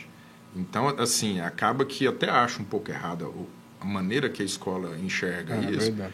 Porque para a escola, as pessoas mais inteligentes são aquelas que sentam na frente, aquelas que se dispõem, inteligentes, que gostam de matemática, que gostam de física. Aquelas pessoas que sentam no meio. Acaba que até a gente mesmo, às vezes, tem esse preconceito, né? Tem essa, esse, É. esse pensamento, quer dizer, É. pensa, não, o cara que senta mais na frente, é, ele é o nerd. Ele é um nerd, nossa, É. aquele, cara, aquele cara é inteligente, aquele cara é ser seguido.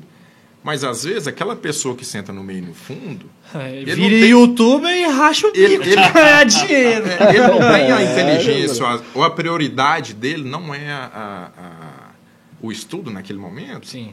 mas ele, às vezes ele tem um, um- um- forte talento na comunicação, ou em, outro, em, outro, em outra área.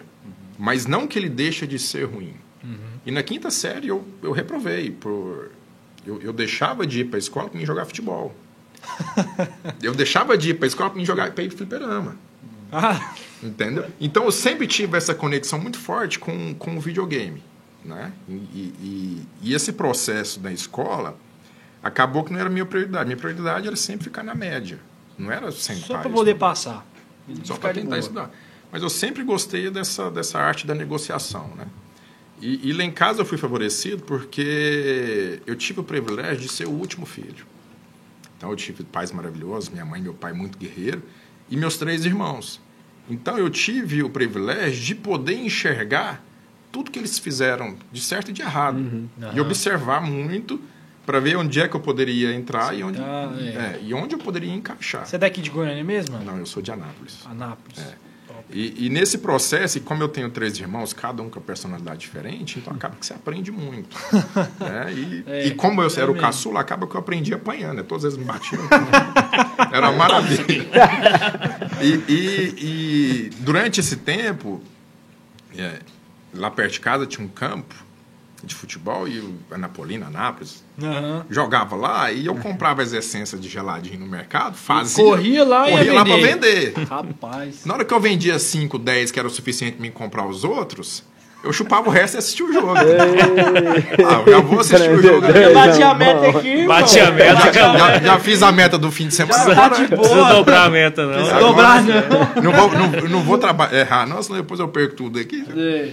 E fazia isso. Então, eu, querendo ou não, automaticamente eu trouxe isso para minha vida. Né? Esse processo da negociação e até de. Você falou um negócio interessante, mano. Perdão de novo, eu tenho que parar de ficar interrompendo, mano. é porque a, a escola, ela não aproveita isso, mano. A escola aqui no Brasil ela não É aproveita verdade. isso. De pegar o cara que, que, tipo assim. Que nem eu falei, que o cara tá lá na frente, se rach- rachando de tanto estudar. Aí o lado do fundão, o bagunceirão, porque é bom comunicador, eu vou abrir um canal no YouTube. Não, mas aí o que, o que, que a professora fala? Cala a boca, menino, É. você conversa demais. Isso. Você tá atrapalhando a minha aula. Tá atrapalhando a aula, meu! E você tem um dom da comunicação que ninguém tem. Às vezes você pode ser um Pois é. marqueteiro fortíssimo. Justamente, Né? em vez de pegar e já direcionar o menino, né? Mas, mas, é complicado. Mas né, aí, às vezes, nós não, não- não temos é, um professor qualificado a esse ponto também, Também, de é. enxergar. Eu não boto a culpa só no professor, É. né? Porque tem todo um sistema por trás Claro, também. Tem toda. Aí já é um negócio que vai lá mais pra trás, né? Mas isso é ruim de todo jeito. Aí às vezes o próprio pai do menino vê isso como uma coisa boa, que nem você falou. "Não, O cara ia vender geladinho, mano. Bateu a meta dele ali, ó. Pegou o dinheiro aqui, vazou, mano. Tá louco? Isso, tipo assim, tem que ser aproveitado, né, mano? Eu, eu peço sabedoria a Deus, porque minha, minha filha agora, quatro meses, né? Pra ter essa luz, mas ver alguma coisa que ela for boa e, tipo assim, Sim. não ver como um empecilho, mas Sim. ver como algo pra ser investido. Potencializar, né? Tá certo. É justamente isso. Então, ne- ne- nesse, nesse tempo que eu negociei geladinho, eu entreguei panfleto muito tempo na rua. Eu e meu irmão, meu irmão tinha arrumado um bico lá, bora, bora, vamos. E a gente não tinha vergonha naquela época, porque acaba que naquela época você era criança e você tinha, às vezes você queria um dinheiro. é, meu, pai, meu pai não né? poderia me dar, mas ele me ensinou a trilhar esses caminhos, né? De uma forma até inteligente. Sim, com certeza. E, e eu, eu, eu tinha meu pai e minha mãe como grandes espelhos, que foram duas pessoas. Foram não, minha mãe infelizmente faleceu, mas meu pai está vivo e são dois guerreiros assim excepcionais com uma história fascinantes. E, e eu- um dia eu olhei para meu pai e falei, rapaz, eu não, não quero trabalhar igual meu pai, não.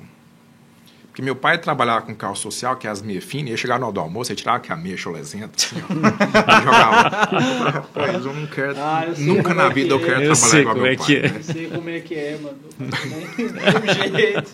Não, ele botava eu pra tirar ainda, mano. No- fazer uma Eu já passei, massagem. já passei por essa fase. Eu sei como é que é. Mas mesmo. Aí o pai pri- é uma benção. O primeiro emprego que eu arrumei foi justamente desse jeito. De meia fina. Eu falei, rapaz do céu, mas não é possível. né? e, e aí eu fui trabalhando, trabalhando, trabalhando. E aí um dia no almoço eu cheguei lá em casa e meu irmão falou, ó, tem um simulador ali na, num site ali de boas de valores, super interessante. Eu falei, ah, é? é. Então, só pra nós brincar, então a gente brinca de, vamos brincar de ser rico. Eu falei, então vamos brincar de ser rico. Ganhava, ganhava 100 mil, não era? É, você Pra- ganhava 200 mil fictícios 200 mil né, na operar. época e você ganhava 200 mil fictícios e você tinha direito de movimentar aqueles 200 mil fictícios no dia. Né? Que louco. Então, eu falei, então vamos lá, Bruno, vamos, vamos participar, vamos Isso em brincar. que ano, mano? Isso 2009, 2010. Né? E eu tinha acabado de... Não, 2000, é, 2008, né? 2008, 2009. Eu tinha acabado de, de presenciar a crise do subprime na televisão e o mundo derretendo, É. aquele processo todo. Então, isso, na época, ajudou a se tornar apaixonante para mim. O que, que eu fiz? Eu, eu abri a conta na- nesse site lá, que era tudo fictício, e, e comecei a brincar. E eu comecei a comprar Mas e vender. O, o comprar... simulador no mercado real. Era. É, no com 15 mercado, minutos tipo de delay, Option tá? mesmo. É, com 15 ó, minutos de, mas- de delay na época Ah, e sim, tal sim. e tudo mais, era o que tinha. Hoje, hoje temos o simulador em tempo real É, mesmo, né? Naquela época não tinha. E aí eu comecei. É, até porque, Thiago, tinha gente que mentia nisso, né? Ele olhava o real e com um delay de 15 minutos. Então ele comprava ali 15 minutos, ele já sabia que quanto que ia ser o preço. Então ele já fazia. Lascava os Mas- outros caras que estavam. Exatamente, quem não aí- tinha informação se ferrava. Mas então, Nossa. porém, você comprava, certo? Uhum. Você viu que 15, 15 minutos atrás subiu, mas você não podia vender. Você só podia vender É. no dia seguinte. Aí você tem que contar com a sorte do dia seguinte. Ah, Entendeu? Ficar- Então não é só falar, ah, É. o pessoal saiu na frente, não. Tem essa, tem, tem essa questão. Aí eu fui brincando de simulador, apaixonei. E no simulador eu só perdia dinheiro. Me apaixonei. Falei, cara, esse negócio é bom, velho. Mano, bom demais perder dinheiro aqui. É interessante. Eu tinha feito umas economias que na época eu tinha um sonho de. de Morar fora? não, uma vontade de montar uma ferragista. Ah. Né? Quem não tem sonho? Tipo, Eu, eu, eu vi, eu Sonho. vi alguma- sonho. Rapaz, um sonho bem específico, tá? mano. É, O cara morar fora, falar inglês, né? falar- Falar inglês. Não,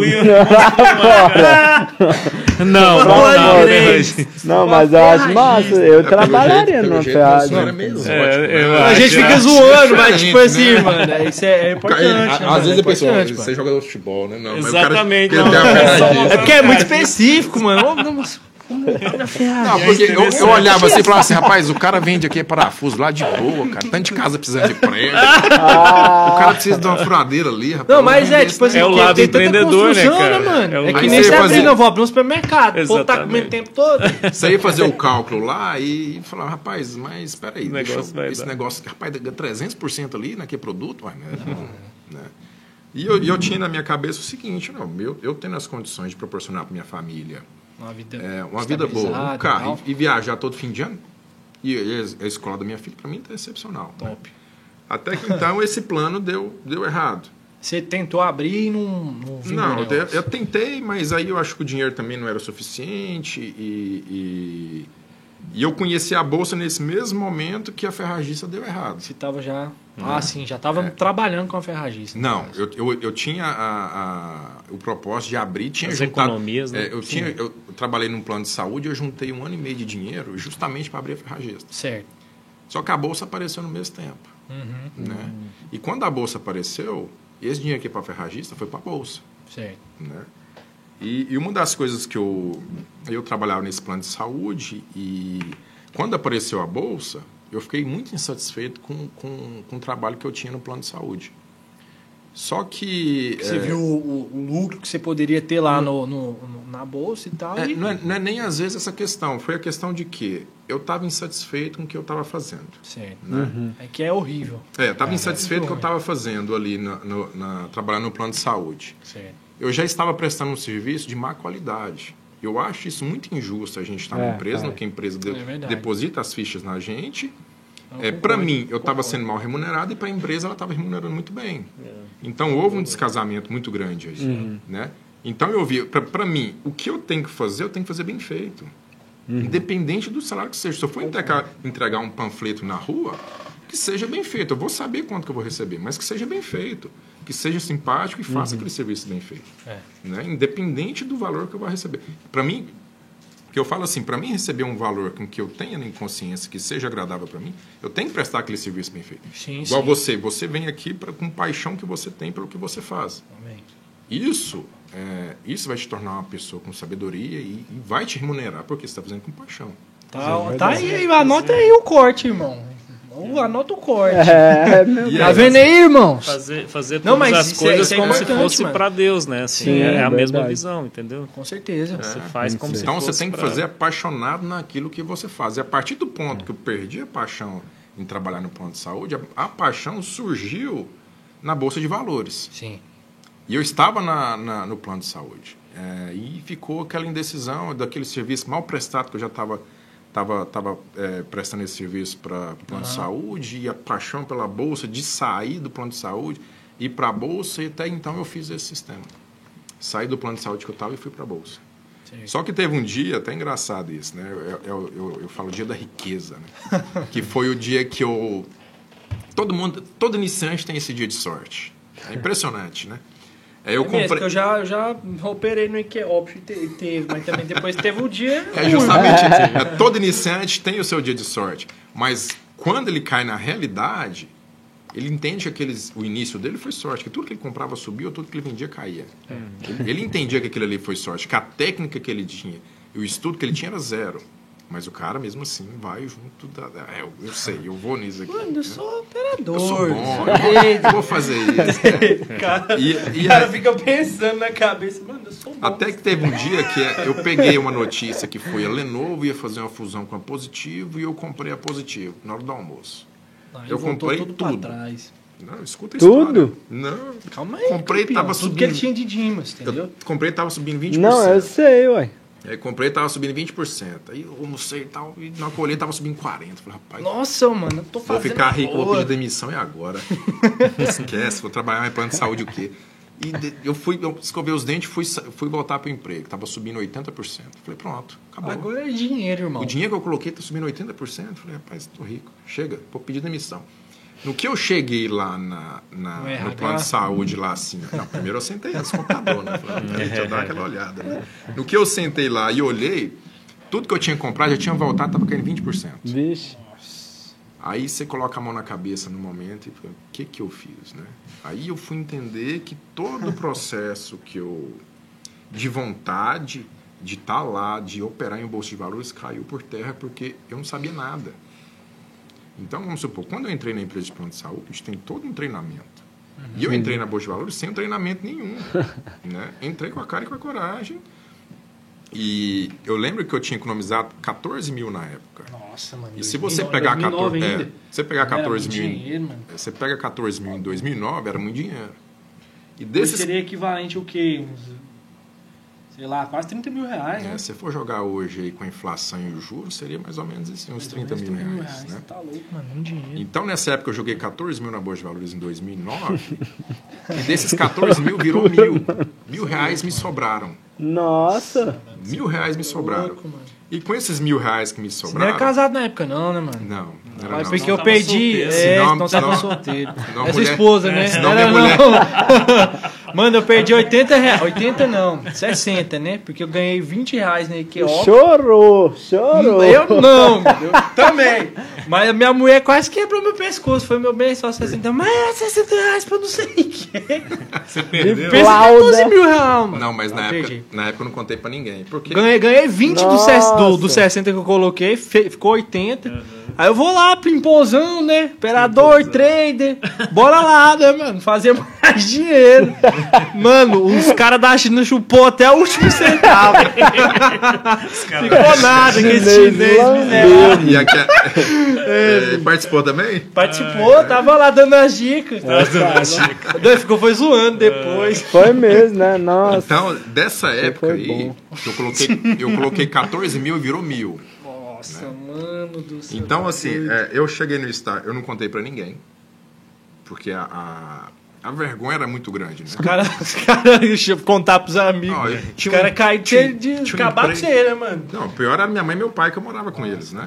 Nossa. E a, Nem ficou sabendo e dessa a namorada ficou Não, sabendo? bem depois eu contei pra eles. Mas eles Eu já tava ganhando dinheiro no mercado. É, eles tá? sabiam que você A tinha minha dinheiro? namorada não sabia dessa namorada, história. né? A É, namorada. não sabia dessa história. Mas eles Porque sabiam senão que nem tinha entrado. Descobriu agora, Não, descobriu não. agora. Não? Porque eu, trabalhei, e quando eu trabalhei, eu fui juntando esse dinheiro. Falei, ah, depois eu, eu moro com meu pai, com minha mãe e tal, não, não preciso pagar É, conta, tem- não preciso pagar nada. Tá. Nossa, Eu fui juntando esse dinheiro justamente para planejar alguma coisa para minha vida. sim. Né? Que eu tinha em mente o quê? Para mim, eu tendo um carro, podendo proporcionar uma casa, uma viagem fim de ano e pagar as escolas dos meus filhos, era suficiente. Que muita gente deseja, inclusive. É, e, e, no entanto que aí eu peguei esse dinheiro e é, coloquei na bolsa, né?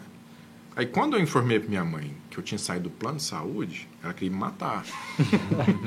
Mas como você sai do plano de saúde, você tem salário, Plano É, de dele. saúde. Tem plano de saúde. plano de saúde, Você- você tem ticket de alimentação. Como que você faz Dentista. isso? Como é que você vai bancar? Almoço. Almoço. vale transporte. Vai- Almoço. Minha Você mãe é desse jeito. Aí, é, aí ela sabia o seguinte, falou assim, não, se você casar, e plano de saúde é para seus filhos todos e de sua mulher. Como é que você faz? Como é que você sai disso, Thiago? Não sei o quê. Eu falei, mãe, eu preciso de dinheiro, né? De plano de saúde, não, mãe.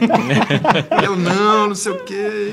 E Tal. você não tinha falado, você tinha perdido dinheiro. Não, né? não. Aí, entanto, É. no entanto, minha mãe... Minha mãe Mas aí você já tinha saído, mesmo tipo assim, transformando os 14 mil real em um Em mil, mil. real, né? já... É, você ainda assim... Já tinha feito um milagre. época de adolescente que você não tem muita coisa na cabeça. Você tinha quantos Você anos tem na época, vontade. Ah, Na época eu tinha 20, 23, 24 anos. Certo. Nessa transição, né? Aham. Hoje em dia, 23, 24 anos é um adulto. O cara já tem. É, Dudu. Não, não é nada, mano. Você tá, você tá zoando. Não, Já é pai. Já é ó, pai. pô. Hoje não, mas eu é porque eu sou um cara diferenciado. Nossa, Davi. Mas eu fico até conversando com a minha esposa hoje, mano. Você pe- pega os caras. Tipo assim, cara. Eu não vou citar nomes aqui pra não levar o processo. Mas o cara tem quase 40 anos. O cara não tem família. Não quer saber de ter uma família. E os meninos, os caras de 20 anos, 20 e poucos anos, parece que tem 16. A cabeça você vai conversar com o cara, o cara parece que tem 16 anos. É, mulher é o contrário, né? É, mulher mulher É, não, Mulher sempre mulher é. cedo. Sempre, os né? caras são são e as mulheres só crescendo, avançando. É. Aí enfim, nessa volta. época de, de, eh, dessa transição, né? Acaba que, como meu pai pagava as contas, minha mãe também pagava as contas, né? Então eu não tinha muito isso de eu tenho obrigação com o É. meu dinheiro. Sim, sim. Então, no entanto, meus 14 mil virou mil. Nossa. E eu falei, o que, que eu vou fazer agora? Toda Nada. vez que ele fala isso, mas assim, dá uma agonia, mano. Dá um frio na espinha. nossa, mas hoje 14 mil reais. Deus do céu, tá doido. Mesma coisa é ter 30 e virar 500 hoje. né? Nossa, Aí, misericórdia. que, que que eu, aí eu tinha um amigo meu da minha escola, eu fui e falei para rapaz, aconteceu um negócio comigo meio ruim aí. Aí ele, o que, que foi? E ele, O Dudu já querendo Ó, fazer uma molecagem. Dudu, Dudu já tá querendo chorar. né? Aí eu falei pra ele, rapaz, eu coloquei um dinheiro na bolsa de valores aí e eu perdi esse dinheiro e eu só sobrou mil. Aí ele, mas quanto? Eu falei, 14. Eu falei, rapaz, você é louco, bicho, como é que você faz isso? O cara chega e sentou assim. né? Aí eu Vai pedir dinheiro, não, né? Aí na época eu Eu tinha. pedi dinheiro. Aí na época eu tinha uma moto, né? Uma motinha. Aí eu, eu virei pra ele e falei, rapaz, eu tô precisando de emprego, que agora eu tô desempregado, sobrou mil reais. E se eu falar pra minha mãe pro meu pai, eles vão me matar. E se não jogar pra fora de casa, né? Ele falou, não, vamos fazer o seguinte, lá na minha, no meu mercado, o cara que tá entregando lâmpada lá tá dando canseira. Você entrega as lâmpadas pra mim? Eu falei, entrego. Eu falei, onde é que tem que entregar? Ele falou, não, te passar as rotas, você pega e entrega. Eu falei, tudo bem. Ele falou, mas é só na parte da tarde. Eu falei, maravilha. Eu falei, Melhor "So- ainda." me sobrou mil reais, eu vou torrar esses mil reais na bolsa de valores e, não coloco mais um real ali. Vamos ver o que que vira. O que Vamos aconteceu? ver se eu recupero. Aí, o que aconteceu? Aí, Foi o que aconteceu comigo, mas eu vou recuperar, vou recuperar. E o chinês lá, ó, O só chinês. Quem que é esse chinês? e os caras operando lá, o gigante operando só. Manda mais cinco, você manda mais. manda mais cinco real aí, Brasil! Manda cinco, Brasil. Brasil. Manda cinco. Manda cinco, brasileiro! brasileiro, gente boa. Manda mais cinco. Foi só indo embora o meu dinheiro. Aí você manda cinco reais, não, cinco dólares. É louco. Aí, o que, que, que eu fazia? Nessa época da, que eu tava com vontade de sair do plano de saúde também, e já ingressar na, na Urge Valores, Sim, eu imprimi uma pilha de livro lá, uma cacetada, e, foi e, ali. e eu, eu, eu ia trabalhar às sete e meia da manhã, almoçava, eu dava uma lida, à tarde voltava para o trabalho, Livro sobre o mercado sobre financeiro. investimento, Sobre mercado investimento. financeiro. Foi buscar Aí, capacitação. aí né? passava, na, ia na faculdade, né? Dava aquela estudadinha mais ou menos, depois passava na casa da namorada, chegava em casa às 11 horas da noite. E ia estudar. Aí eu ficava estudando até duas, três da manhã. Isso durante um bom tempo, né? E esses mil reais que, que me sobraram, eu, eu fiz esse propósito. Ah, já sobrou mil, eu vou torrar ele no mercado mesmo, que 14 mil para mil, mil não dá mais nada mesmo. Então, eu vou torrar esses mil reais no mercado, com o que sobrou, e de tarde eu vou entregar as lâmpadas lá pro meu brother e faço um troquinho. Prometo, minha mãe eu tô trabalhando. Aí, Pelo menos eu tô aqui. Tá- Tô fingindo que tô bem. é, aí, e, aí tinha outro problema, que quando você trabalha na Bolsa de Valores dentro de sua casa, você trabalha de short, sem camisa e cabelo bagunçado. É. né? Então, para pra, pra, às vezes sua mãe passa, minha mãe chegava do serviço meio-dia, passava do lado e via sem camisa, cheio de gráfico lá no, na, na mão, tu falava que esse menino joga videogame. Menino de 20 e tantos anos, jogando Jogando videogame. GTA. Não tem cabimento. Jogando GTA. GTA. Aí, desses mil reais, aos poucos eu consegui me recuperando. Fui entendendo a complexidade do mercado, como o mercado se movimentava, os padrões que o mercado se movimentava, como as ações eram interpretadas pelos investidores, os momentos, como que eu poderia comprar e vender. É todo um processo. E, e tem- a gente tem que treinar, a gente tem que estudar. Tem gente que tem um talento, tem gente que o treinamento consistente faz ele ter o talento. Verdade. Né? Então, tu- tudo é superável. Às vezes a pessoa tem um talento, mas não tem a vontade. Às vezes o Dudu tem, tem a vontade, treina e é consistente. Ele faz aquilo, vira talentoso. É. Então nós temos que entender isso. Então aqueles mil reais que eu tinha, ele começou, Foi. começou a ter filhotinho. Né? 1.050, 1.100, Foi o 2.000. contrário, né? O chinês ficou do outro lado. O brasileiro, pai. brasileiro, Quem é não, esse gente brasileiro? boa. Brasileiro não é amigo, né? Aí esses O cara operando do outro lado do computador. O brasileiro não pegou meu dinheiro. Aí esses mil foi crescendo, né? Até que eu voltei os meus 14 mil de novo. Caraca, Eu mano. consegui Conseguiu recuperar. Mas isso num período de quanto tempo, mais ou menos? Ah, esse período aí pode colocar aí de uns 3, 4 meses. Nossa, No mas entanto, é muito o meu rápido, processo de aprendizado foi muito rápido, né? Em três meses eu perdi quase tudo Galera, vou no banheiro. e no- nos outros três meses eu recuperei quase tudo, Uhum. né? Então foi muito rápido o processo. E durante esse período, querendo ou não, quando você trabalha no campo negativo, é muito doloroso. Sim. O seu lado psicológico, você é muito abalado, porque todo dia você amanhece e perde dinheiro. Todo dia você amanhece e perde dinheiro. Isso vai te machucando. Né? Seu lado psicológico, você vai dormir, você pensa naquilo, você acorda, você pensa naquilo, você vai sair com sua namorada, você pensa naquilo. Você vai gastar um real, aquele um real você não pode gastar. Você vai no churrasco, eu, nossa, eu não posso gastar, não posso comprar esse churrasco. Porque todo o dinheiro, além de você estar pagando, você está perdendo dinheiro. Ah, é. né? Nossa, e naquela que época as corretagens eram muito caras, não é igual são hoje. Hoje as corretagens são bem baratas em relação. Época era 30 reais, 20 reais né, nessas casas. Então, para você conseguir fazer um dinheiro no day trade, era você tinha que fa- faturar quase 1% dia. Hoje em dia não tem mais isso. Né? Hoje em dia o giro é muito grande. Quase 1%.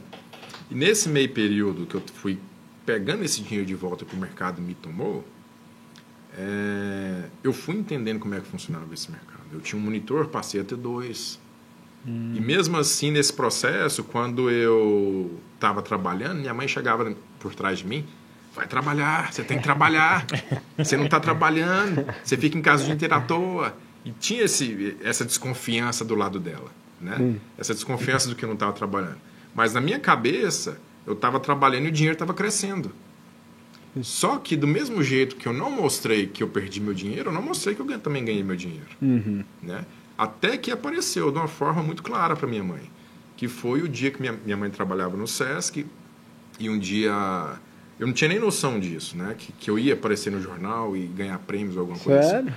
Aí minha, minha mãe trabalhava no SESC e lá tinha biblioteca. A mulher chamou ela e falou: Olha, Lúcia, por acaso é, alguém, alguém da sua família ganhou um prêmio que saiu aqui no jornal que um goiano venceu é, o campeonato de investimentos em 2010. Loucura. Né? E, e aí ela... Mas isso você sabia. Não, é, no entanto, que ela desconfiava de mim, que eu não ganhava dinheiro, que eu ficava o dia inteiro no computador.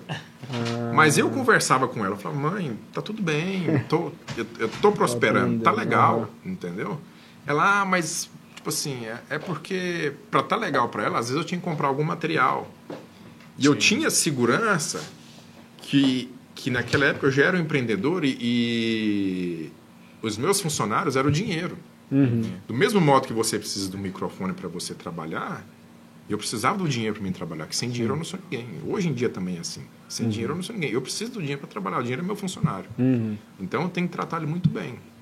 E naquela época ela desconfiava. Até o dia que a bibli- bibliotecária chamou ela lá e falou para ela, falou, ó, Lúcia, você tem algum familiar Moisés? Seu nome também tem Moisés. Saiu Moisés aqui na, no jornal de Folha de São Paulo. Aí ela falou, tem meu filho, tem meus, meus parentes, quem que é? Não, tá aqui, ó, Tiago Moisés foi campeão de investimento em 2010. Loucura. E aí ela chegou lá em casa no almoço toda feliz, né? Tiago, você foi campeão de investimento e eu não, nem sabia, né? Porque Ah. acaba que você vai brincando lá e você vai... de- Como a realidade começou a virar o, o jogo para mim, você vai brincando na- no simulador, mas você vai deixando e você vai virando a realidade. Sim. E aí eu tinha esquecido daquilo, né? E ela chegou com um jornal. Ela, aqui, Tiago, não sei o quê, você está no jornal. Então, aquilo, para a família, já virou um emprego. Ó, o Tiago agora está bem. hein? Ele achou, ele achou o norte dele. Então, a, a partir daquele momento, eu, eu- eu passei a se tornar uma referência de investimento lá em casa, pelo fato de ter saído no jornal. É, mas é um processo de, de longa data, que você é, é- é muito é complicado, é muito doloroso, porque um exemplo que eu te dou, se você compra todo o material para você se tornar um radialista, se não der certo, você vende o material. Quando você coloca o seu dinheiro na bolsa de valores para você se tornar um trader, se der errado, você perdeu o seu dinheiro. Então tem uma diferença muito grande, né? É verdade. Então, durante esses anos todos de mercado que eu tenho, de 2009 até 2022, aí que nós estamos, né? Passei por várias crises, várias. Joesley Day, a Dilma, é, Bolsonaro, Wesley Covid. Do, do JBS. É. Isso. Deu crise na, na, na bolsa É, também? deu. Caramba. né? Toda o vez dia, que muda o presidente dá crise, Guilherme. o dia, o dia que ele. Presidente, mano. Não era. Que, mano? O Joés é Ele era o- presidente da JBS. Pois Tudo é, bem, mano. né? Tipo. Valeu, Mas então. é Não, mas a intenção era do presidente, presidente. né? Você entendeu? É verdade. O investidor sabe o que ele está dizendo. Verdade, verdade. Tem que Agora, homem, né? nessa, nessa história, né, assim, até para quem está ouvindo a gente, é muito bacana a gente pegar. é, eu já trabalho com empreendedorismo desde Pois é, eu te 2003. perguntava. né, Falou, assim, É. Gustavão tá, tá quase tá falando, mano. Vamos, vamos lá, como é que foi, mano? Mas assim, essa, essa história, né? Na verdade, a nossa história, né, Tiago, começou nesse sentido. Assim, como, como eu estudava muito sobre empreendedorismo é, e sempre é, observando as pessoas que tinham sucesso e as pessoas que não têm sucesso e qual a diferença delas, né? E tem um estudo que fala sobre isso também. David McClellan, ele era, era, era ah, professor em Harvard. Ele fez um estudo durante 20 anos estudando isso e a gente tinha muito isso Que na, diferenciava na veia, quem tem né? sucesso e quem, de não, quem tem não sucesso. tem sucesso, exatamente. Hum, então, e aí eu conheci o cunhado do Thiago, que era um cara que, que, que tem muito sucesso ainda, né? Assim, é, é, e um cara que eu gosto mais, que é o Hugo. Ele tinha cinco academias na época. E eu trabalhava no Sebrae em Anápolis também, né? É, Deus me levou para lá, né? Não sei o que, que eu fui fazer lá, enfim. Você é daqui de Goiânia, Eu sou daqui de Goiânia e fui passar sete anos lá. E nesses sete anos conheci o Hugo. E o Hugo tinha cinco academias, precisava de uma consultoria, de uma Mas mentoria. se te perguntar enfim. uma coisa, tudo isso em Anápolis, mano, naquela época isso lá, é, tudo tudo em isso em Anápolis. Certo. E aí, e aí o que, que aconteceu? Eh, o Hugo vai, vai lá para o Sebrae, onde eu trabalhava, e eu ficava, fiz uma salinha lá no fundo, punha uma rede, um, eh, sabe, uns pallets, pá, e aí ele chegou com o Degmar, não sei se você lembra dele, Lembro, Degmar. que era, era um delegado do, do Regional do Trabalho de lá, sabe? Os caras chiques, né? Assim, que Anápolis tem isso também, a galera toda chique. assim, tipo, aí, aí ele chegou, né, e me viu na, na rede com o notebook no colo, balançando. trabalhando. dentro do Sebrae. Dentro do Sebrae. Aí ele olhou e falou assim: Pô, Degmar, aquele cara que vai atender a gente. Aí é meio Ah, é- desconfiado, né? Foi O cara na rede aí, né? Só baiano. Aí, aí tá. Eu fui e atendi ele e ele gostou e a gente começou a, a se conversar mais, ter esse Não, processo mas de o baiano é bom de consultoria. serviço uma- né, mesmo, não é? pai, não é? Falou, pô. A não, rede baiano ali é bom de boa. O problema é que só fica na rede. Né? exatamente, exatamente. Mas aí a gente começou a ficar amigo, né? Porque assim, tanta, tanta consultoria, tanto contato ali, pá. Assim, no Sebrae você fazia consultoria para empreendedores. É, eu era gerente regional, mas assim, eu, eu tratava os VIPs, né? Assim, tipo, Ah. porque como ele tinha cinco empresas, era para nós era um cliente importante. Então, falou, pô, eu tenho que Chega entender esse aqui, cara aqui. chega É, aqui, exatamente. Sabe aquele Prime, né? Aquele... Vem cá, vou trocar ideia. Mas, assim, é, é, e aí a gente tinha, tinha esse contato, né? E aí acabou sendo um contato quase que diário aí. Enfim, a gente começou a conversar bastante, falando sobre empresa, sobre negócio, sobre empreendedorismo. Ele é uma, um cara muito empreendedor, né, Thiago? Então, hoje, hoje ele tem, é, tem a academia, mas tem uma in- indústria também de... de Pode é, falar o nome da academia de- não, é, não. Hugo Rios. E a academia chama? E- Hugo Rios. Hugo Rios. Não, É, Hugo Trainer. Hugo Trainer. Hugo Hugo Trainer. Trainer. Hugo É, é Temperos Rios É, Tempero e Hugo Rios. Trainer. é. Porque ele já tá em outra toada, ele tá em Já dois, tá em exatamente. dois empre- empreendimentos. Exatamente, tá. E aí, é, é, e comecei a- até, até nele, né, assim, até no, no próprio Hugo, com- com- é, é, acompanhando os comportamentos empreendedores. Porque, na verdade, é, são esses comportamentos, né? E que e se você for buscar dentro, até mesmo da Bíblia, você vai ver muito É, é, dos verdade. comportamentos das pessoas que tiveram é, sucesso dentro da Bíblia, você vai ver um pouco dessa descrição lá. É, então, enfim, te- teve muito isso e eu acompanhei isso. E aí, conversando com o. Eu tinha feito um curso de Bolsa de Valores em 2005. Né? Nisso o Thiago estava nascendo em 2005. mas apesar que ele é velho também? Ele esconde aí. Meu cabelo tá mais branco, mas ele é velho. Então? Aí, é, 2005 eu fiz o primeiro curso de, de Bolsa de Valores. Era um cara que tinha encontrado meu contador na Europa e, e aí ele, ele falou, ó, eu trabalho com Bolsa de Valores. Ah, mas, não, mas você trabalha com o quê? Não, com Bolsa de Valores. Não, mas sim, você, você trabalha assim. Não, né? irmão, Tipo, você não entendeu a pergunta. Exatamente, assim, de trabalho, né? Assim. Aí falou, não, tipo, com Bolsa de Valores. Não, irmão, peraí, de novo, você não entendeu a pergunta. O que, que você faz é, pra ganhar dinheiro? Exatamente. e aí tinha um tal de Marcelo, que era meio que filho desse cara. Esse cara é um cara mais velho, né, que deu o curso pra gente. E o Marcelo já era milionário. O Marcelo tinha 21 anos. Eu Caramba. olhei aquilo em 2005 falei assim, pô, o que, que é isso, cara? É, tá eu errado isso que entrar é nesse pirâmide, negócio. hein? Exatamente. Mas assim, tinha que entrar nesse negócio, tem que mentira. conhecer nesse negócio de bolsa de valores. Pá. E aí fiz um curso de análise técnica em 2005. Né? E aí as corretoras eram muito caras, como o Thiago, o Thiago já disse, é, o valor do dinheiro ali também era, era difícil né? de, de Sim, você sim. manter aquilo ali.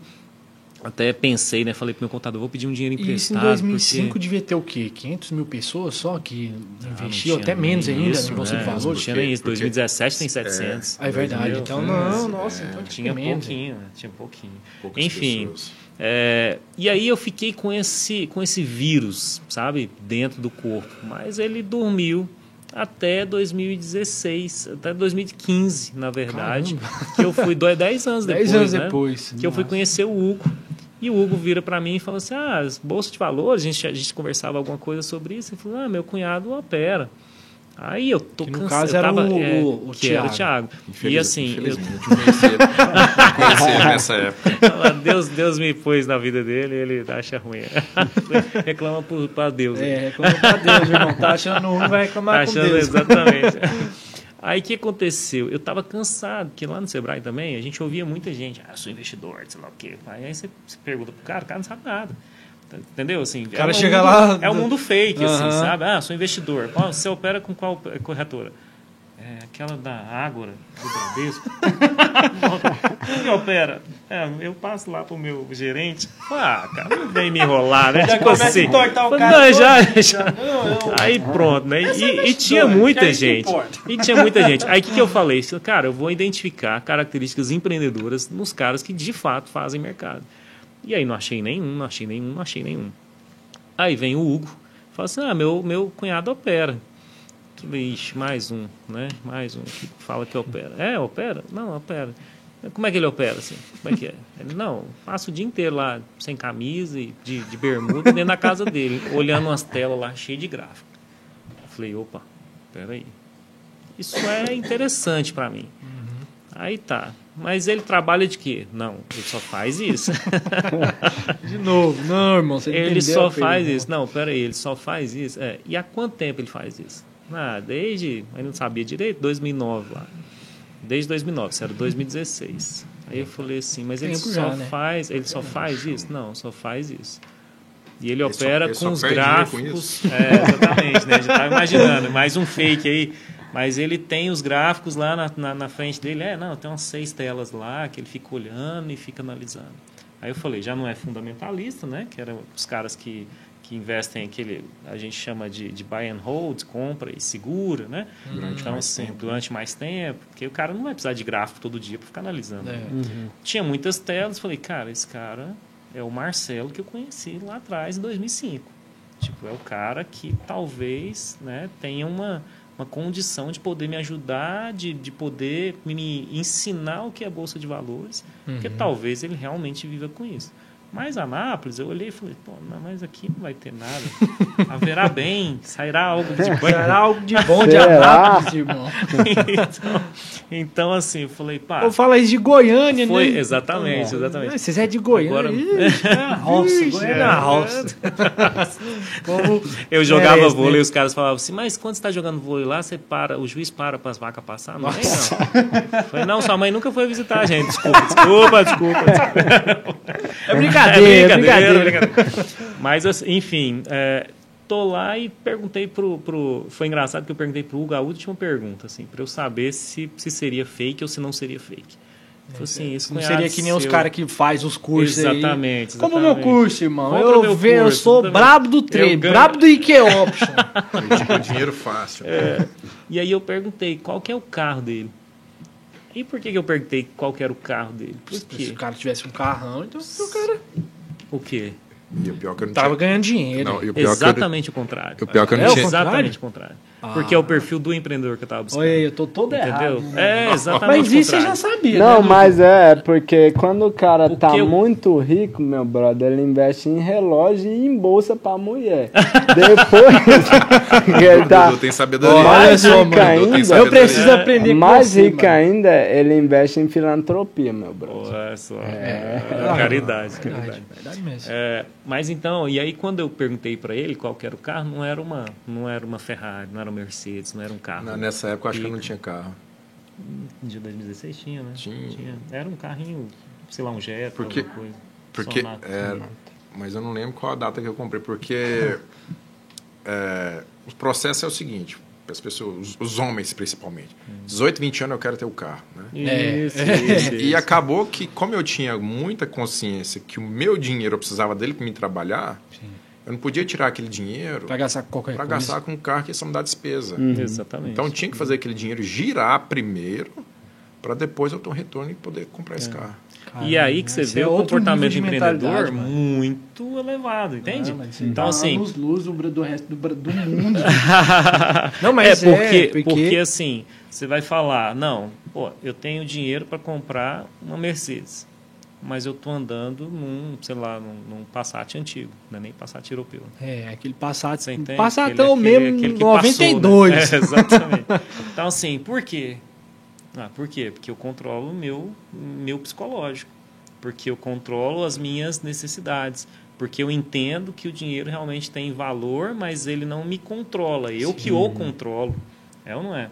Porque, assim, é, co- quando você tem um nível de empreendedorismo é, mais aguçado, você vê quais são as coisas que têm preço e quais são as coisas que têm valor. Ou seja, Aquilo né, que tem valor não tem preço. Porque a gente só precifica algo que não tem valor. Se eu virar para a Sofia e falar, para o Tiago falar assim, ó, quanto que vale né, sua filha? Tá louco. Não, não, não, não tem preço. Não é Ou seja, tem valor, certo? E aí o empreendedor ele pensa nisso. Aí Ele vai olhar e vai falar assim, não, peraí, é, quanto que é esse carro para mim ou quanto que é a liberdade financeira para mim? Então eu deixo de comprar um carro quando eu tinha. E aí o Thiago já tinha o quê? Mais de, mais de 25, né, Thiago? Para comprar um carro. Entende? É, Acho que e aí quando isso, eu comprei o carro tinha 28, o meu primeiro carro. é, e isso me tocou. Por quê? Porque eu falei assim: ah, esse perfil dentro da Bolsa de Valores vai ter sucesso. Se for um cara snob, pode, pode ter certeza. Acompanha esses caras sno- snobs. Né? E, Eles esse- vão e- quebrar. E, eles são os quebrar. snobs que ganham, que é a galera que a gente até falou um pouco aqui no início, né? Do, do- Sim, que é os fake, cursos, né? Exatamente. É o cara com um carrão, não sei o Exatamente. quê. Por quê? Porque É, na a- verdade... Ele ganha dinheiro, na verdade, é com curso. com curso É a promessa ganho. cooperação. fácil. Exatamente. É a promessa fácil, ele vende a promessa fácil de você virar rico em um dia. Isso. não existe. E outra, é, muito fácil você é, é, ensinar bolsa de valores.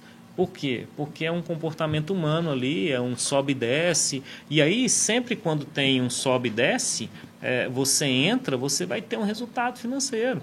Então, é como o Thiago disse, falou, pô, eu cresci 80%. O cara faz isso, mini índice, mini dólar. Ele vai, coloca 100 reais lá, vira 200 reais no mesmo dia. O que, que ele fala? Pô, vou viver disso? Né? Agora, isso é um comportamento empreendedor? Não, não é. É um comportamento de um trader que vai ter sucesso? Não, não é, infelizmente. E é o comportamento que as pessoas querem, porque são imediatistas. Agora, quem não é imediatista, quem pensa a longo prazo, ele segura e fala, pô, ganhei 100, ok. Amanhã, voltou para o zero a zero, seguro o meu psicológico e vou atrás do meu dinheirinho. O Thiago, é, ele não falou isso, mas assim, quando ele perdeu e ficou com mil reais, depois disso ele não pôs mais nenhum real. Ficou só com os. É, é verdade, é verdade. Você entende? É assim, verdade, verdade. a galera vai fazer o quê? Não, vou queimar esses mil, vou pôr mais mil, queimo mais mil, agora, sabe assim, aquela, aquela é, é, um abismo chamando outro abismo. Aham. Então, é, ele deu uma trava nisso, e aí ele falou, não, agora eu não ponho mais nenhum real. E a partir daí eu vou conhecer. Até porque eu também não tinha. Né? Vou te falar uma ia realidade, pedir, eu pra, também não tinha. ia pedir pra mãe dele. Pedir pra Não, é pra galera. Amor, presta aí 50 reais. É só- Cinquentão, É só, só cinquentinho que agora eu viro. Agora, agora, agora eu. Mas a Agora esse chinês vai me pagar. Vai pagar dobrado. Meus amigos, os meus amigos também perderam. Mas assim, quando a gente observa isso, e aí, aí em 2016 eu comecei a observar isso dentro, né, na, na vida do Thiago, né? Assim, eu falei, tá, esse cara Engraçado é um cara do ano, que mano, é... de 2016. Que, tipo assim, perdão, foi o ano do boom do- dos caras vendendo curso, né? De, de trader, trem. Mano, eu nem mexia com esses negócios e aparecia no meu celular. É mesmo. é mesmo. Aparecia os caras querendo fazer. Bora Pois é. aqui, vou te ensinar a ganhar dinheiro rapidão. Aí, pra você ter uma ideia, Rápido, a raça gente, cima. a gente já se conhece desde 2016 e a empresa está sendo aberta agora. né? Então, assim, por quê? Porque, peraí, vamos, vamos pegar né, o caso de sucesso do Thiago. A gente confia, né, Thiago, né, nessa pesquisa que saiu da FGV, que 97% dos day trades perdem dinheiro. E a, gente, e a gente sabe disso, sabe disso mesmo. Só que é, é, a gente não faz parte desses 97%, a gente faz parte dos 3%. Agora, por que, que eu vou estudar 97% que não ganham dinheiro? Eu preciso estudar os 3%. Por que, que eles ganham dinheiro? Por que, que eles têm sucesso? O que, que eles fazem de diferente? O que, que eles movem de diferente? Como eles sentem diferente? Como é que eles controlam o psicológico de forma diferente?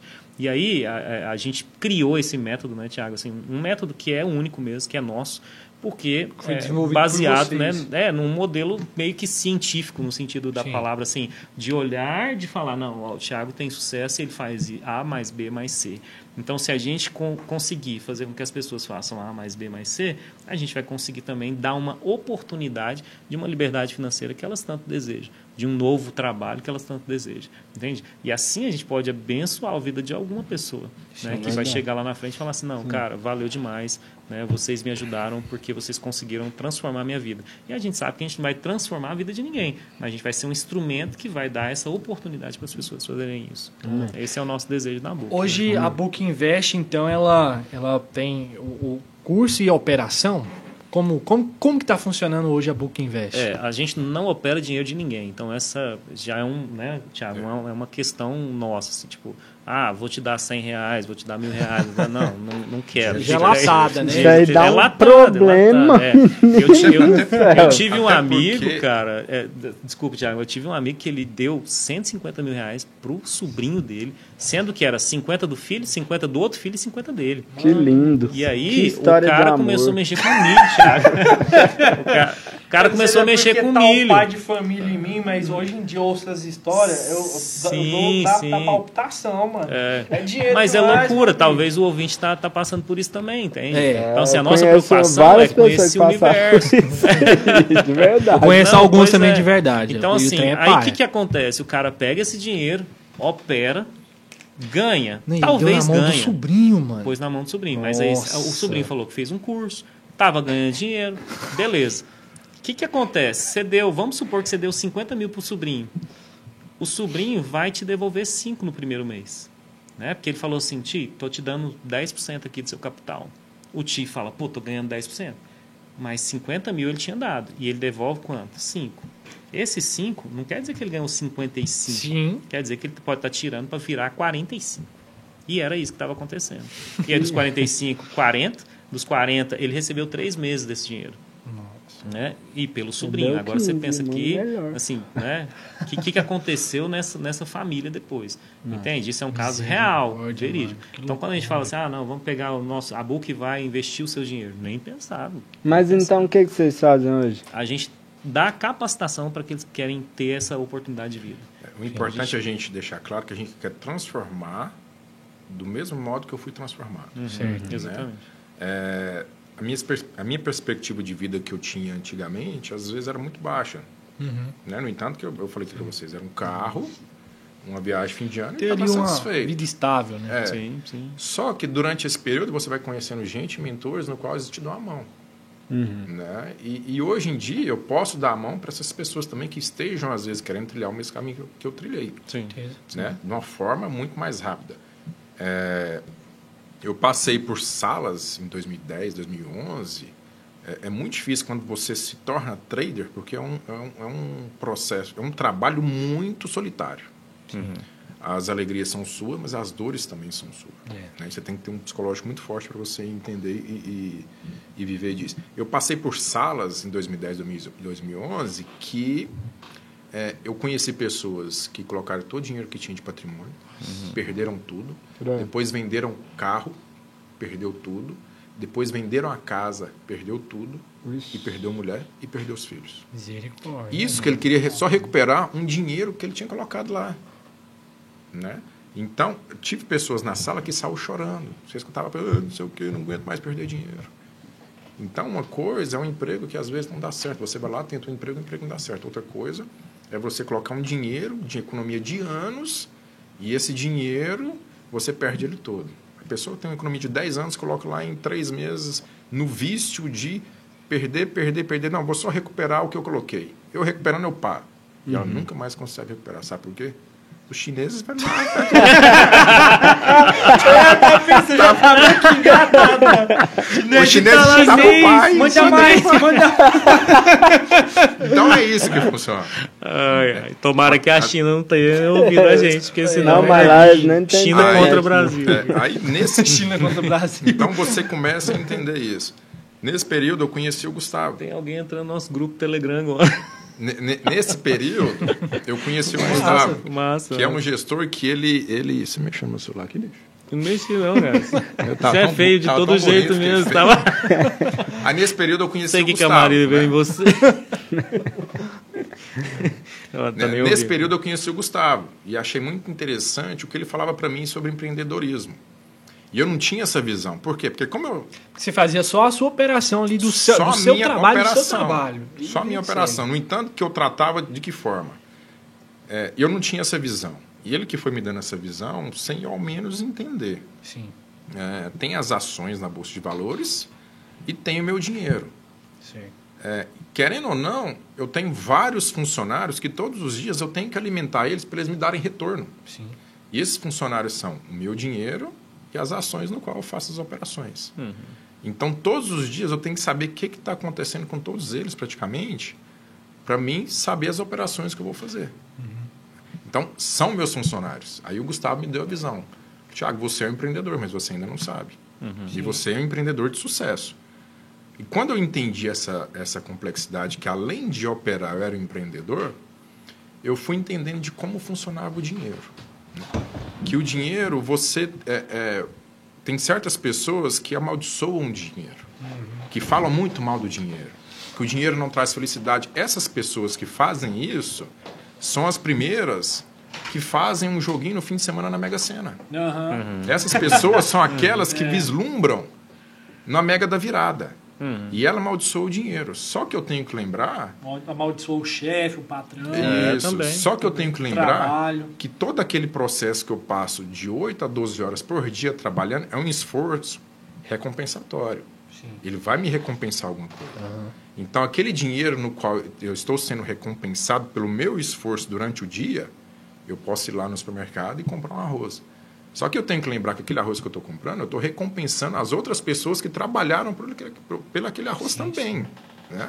Então, isso é uma cadeia. Você trabalha, você é recompensado por aquilo, e naquele processo você é recompensando a pessoa que está no mercado, que, que repousa o alimento, a pessoa que está lá no, é, é, recolhendo o grão de arroz. Isso dá um processo. Então, no entanto, que, que você tem que tratar o dinheiro, não com amor, mas com carinho, de saber que você necessita com ele como uma moeda de troca. Né? Se não tivesse o dinheiro hoje para negociar, as pessoas iam negociar o quê? Na bala? Né? Então, é esse processo do dinheiro que eu fui aprendendo durante o tempo, que o dinheiro, você tem que tratar ele com carinho para você ser recompensado pelo esforço que você faz diariamente. Justamente.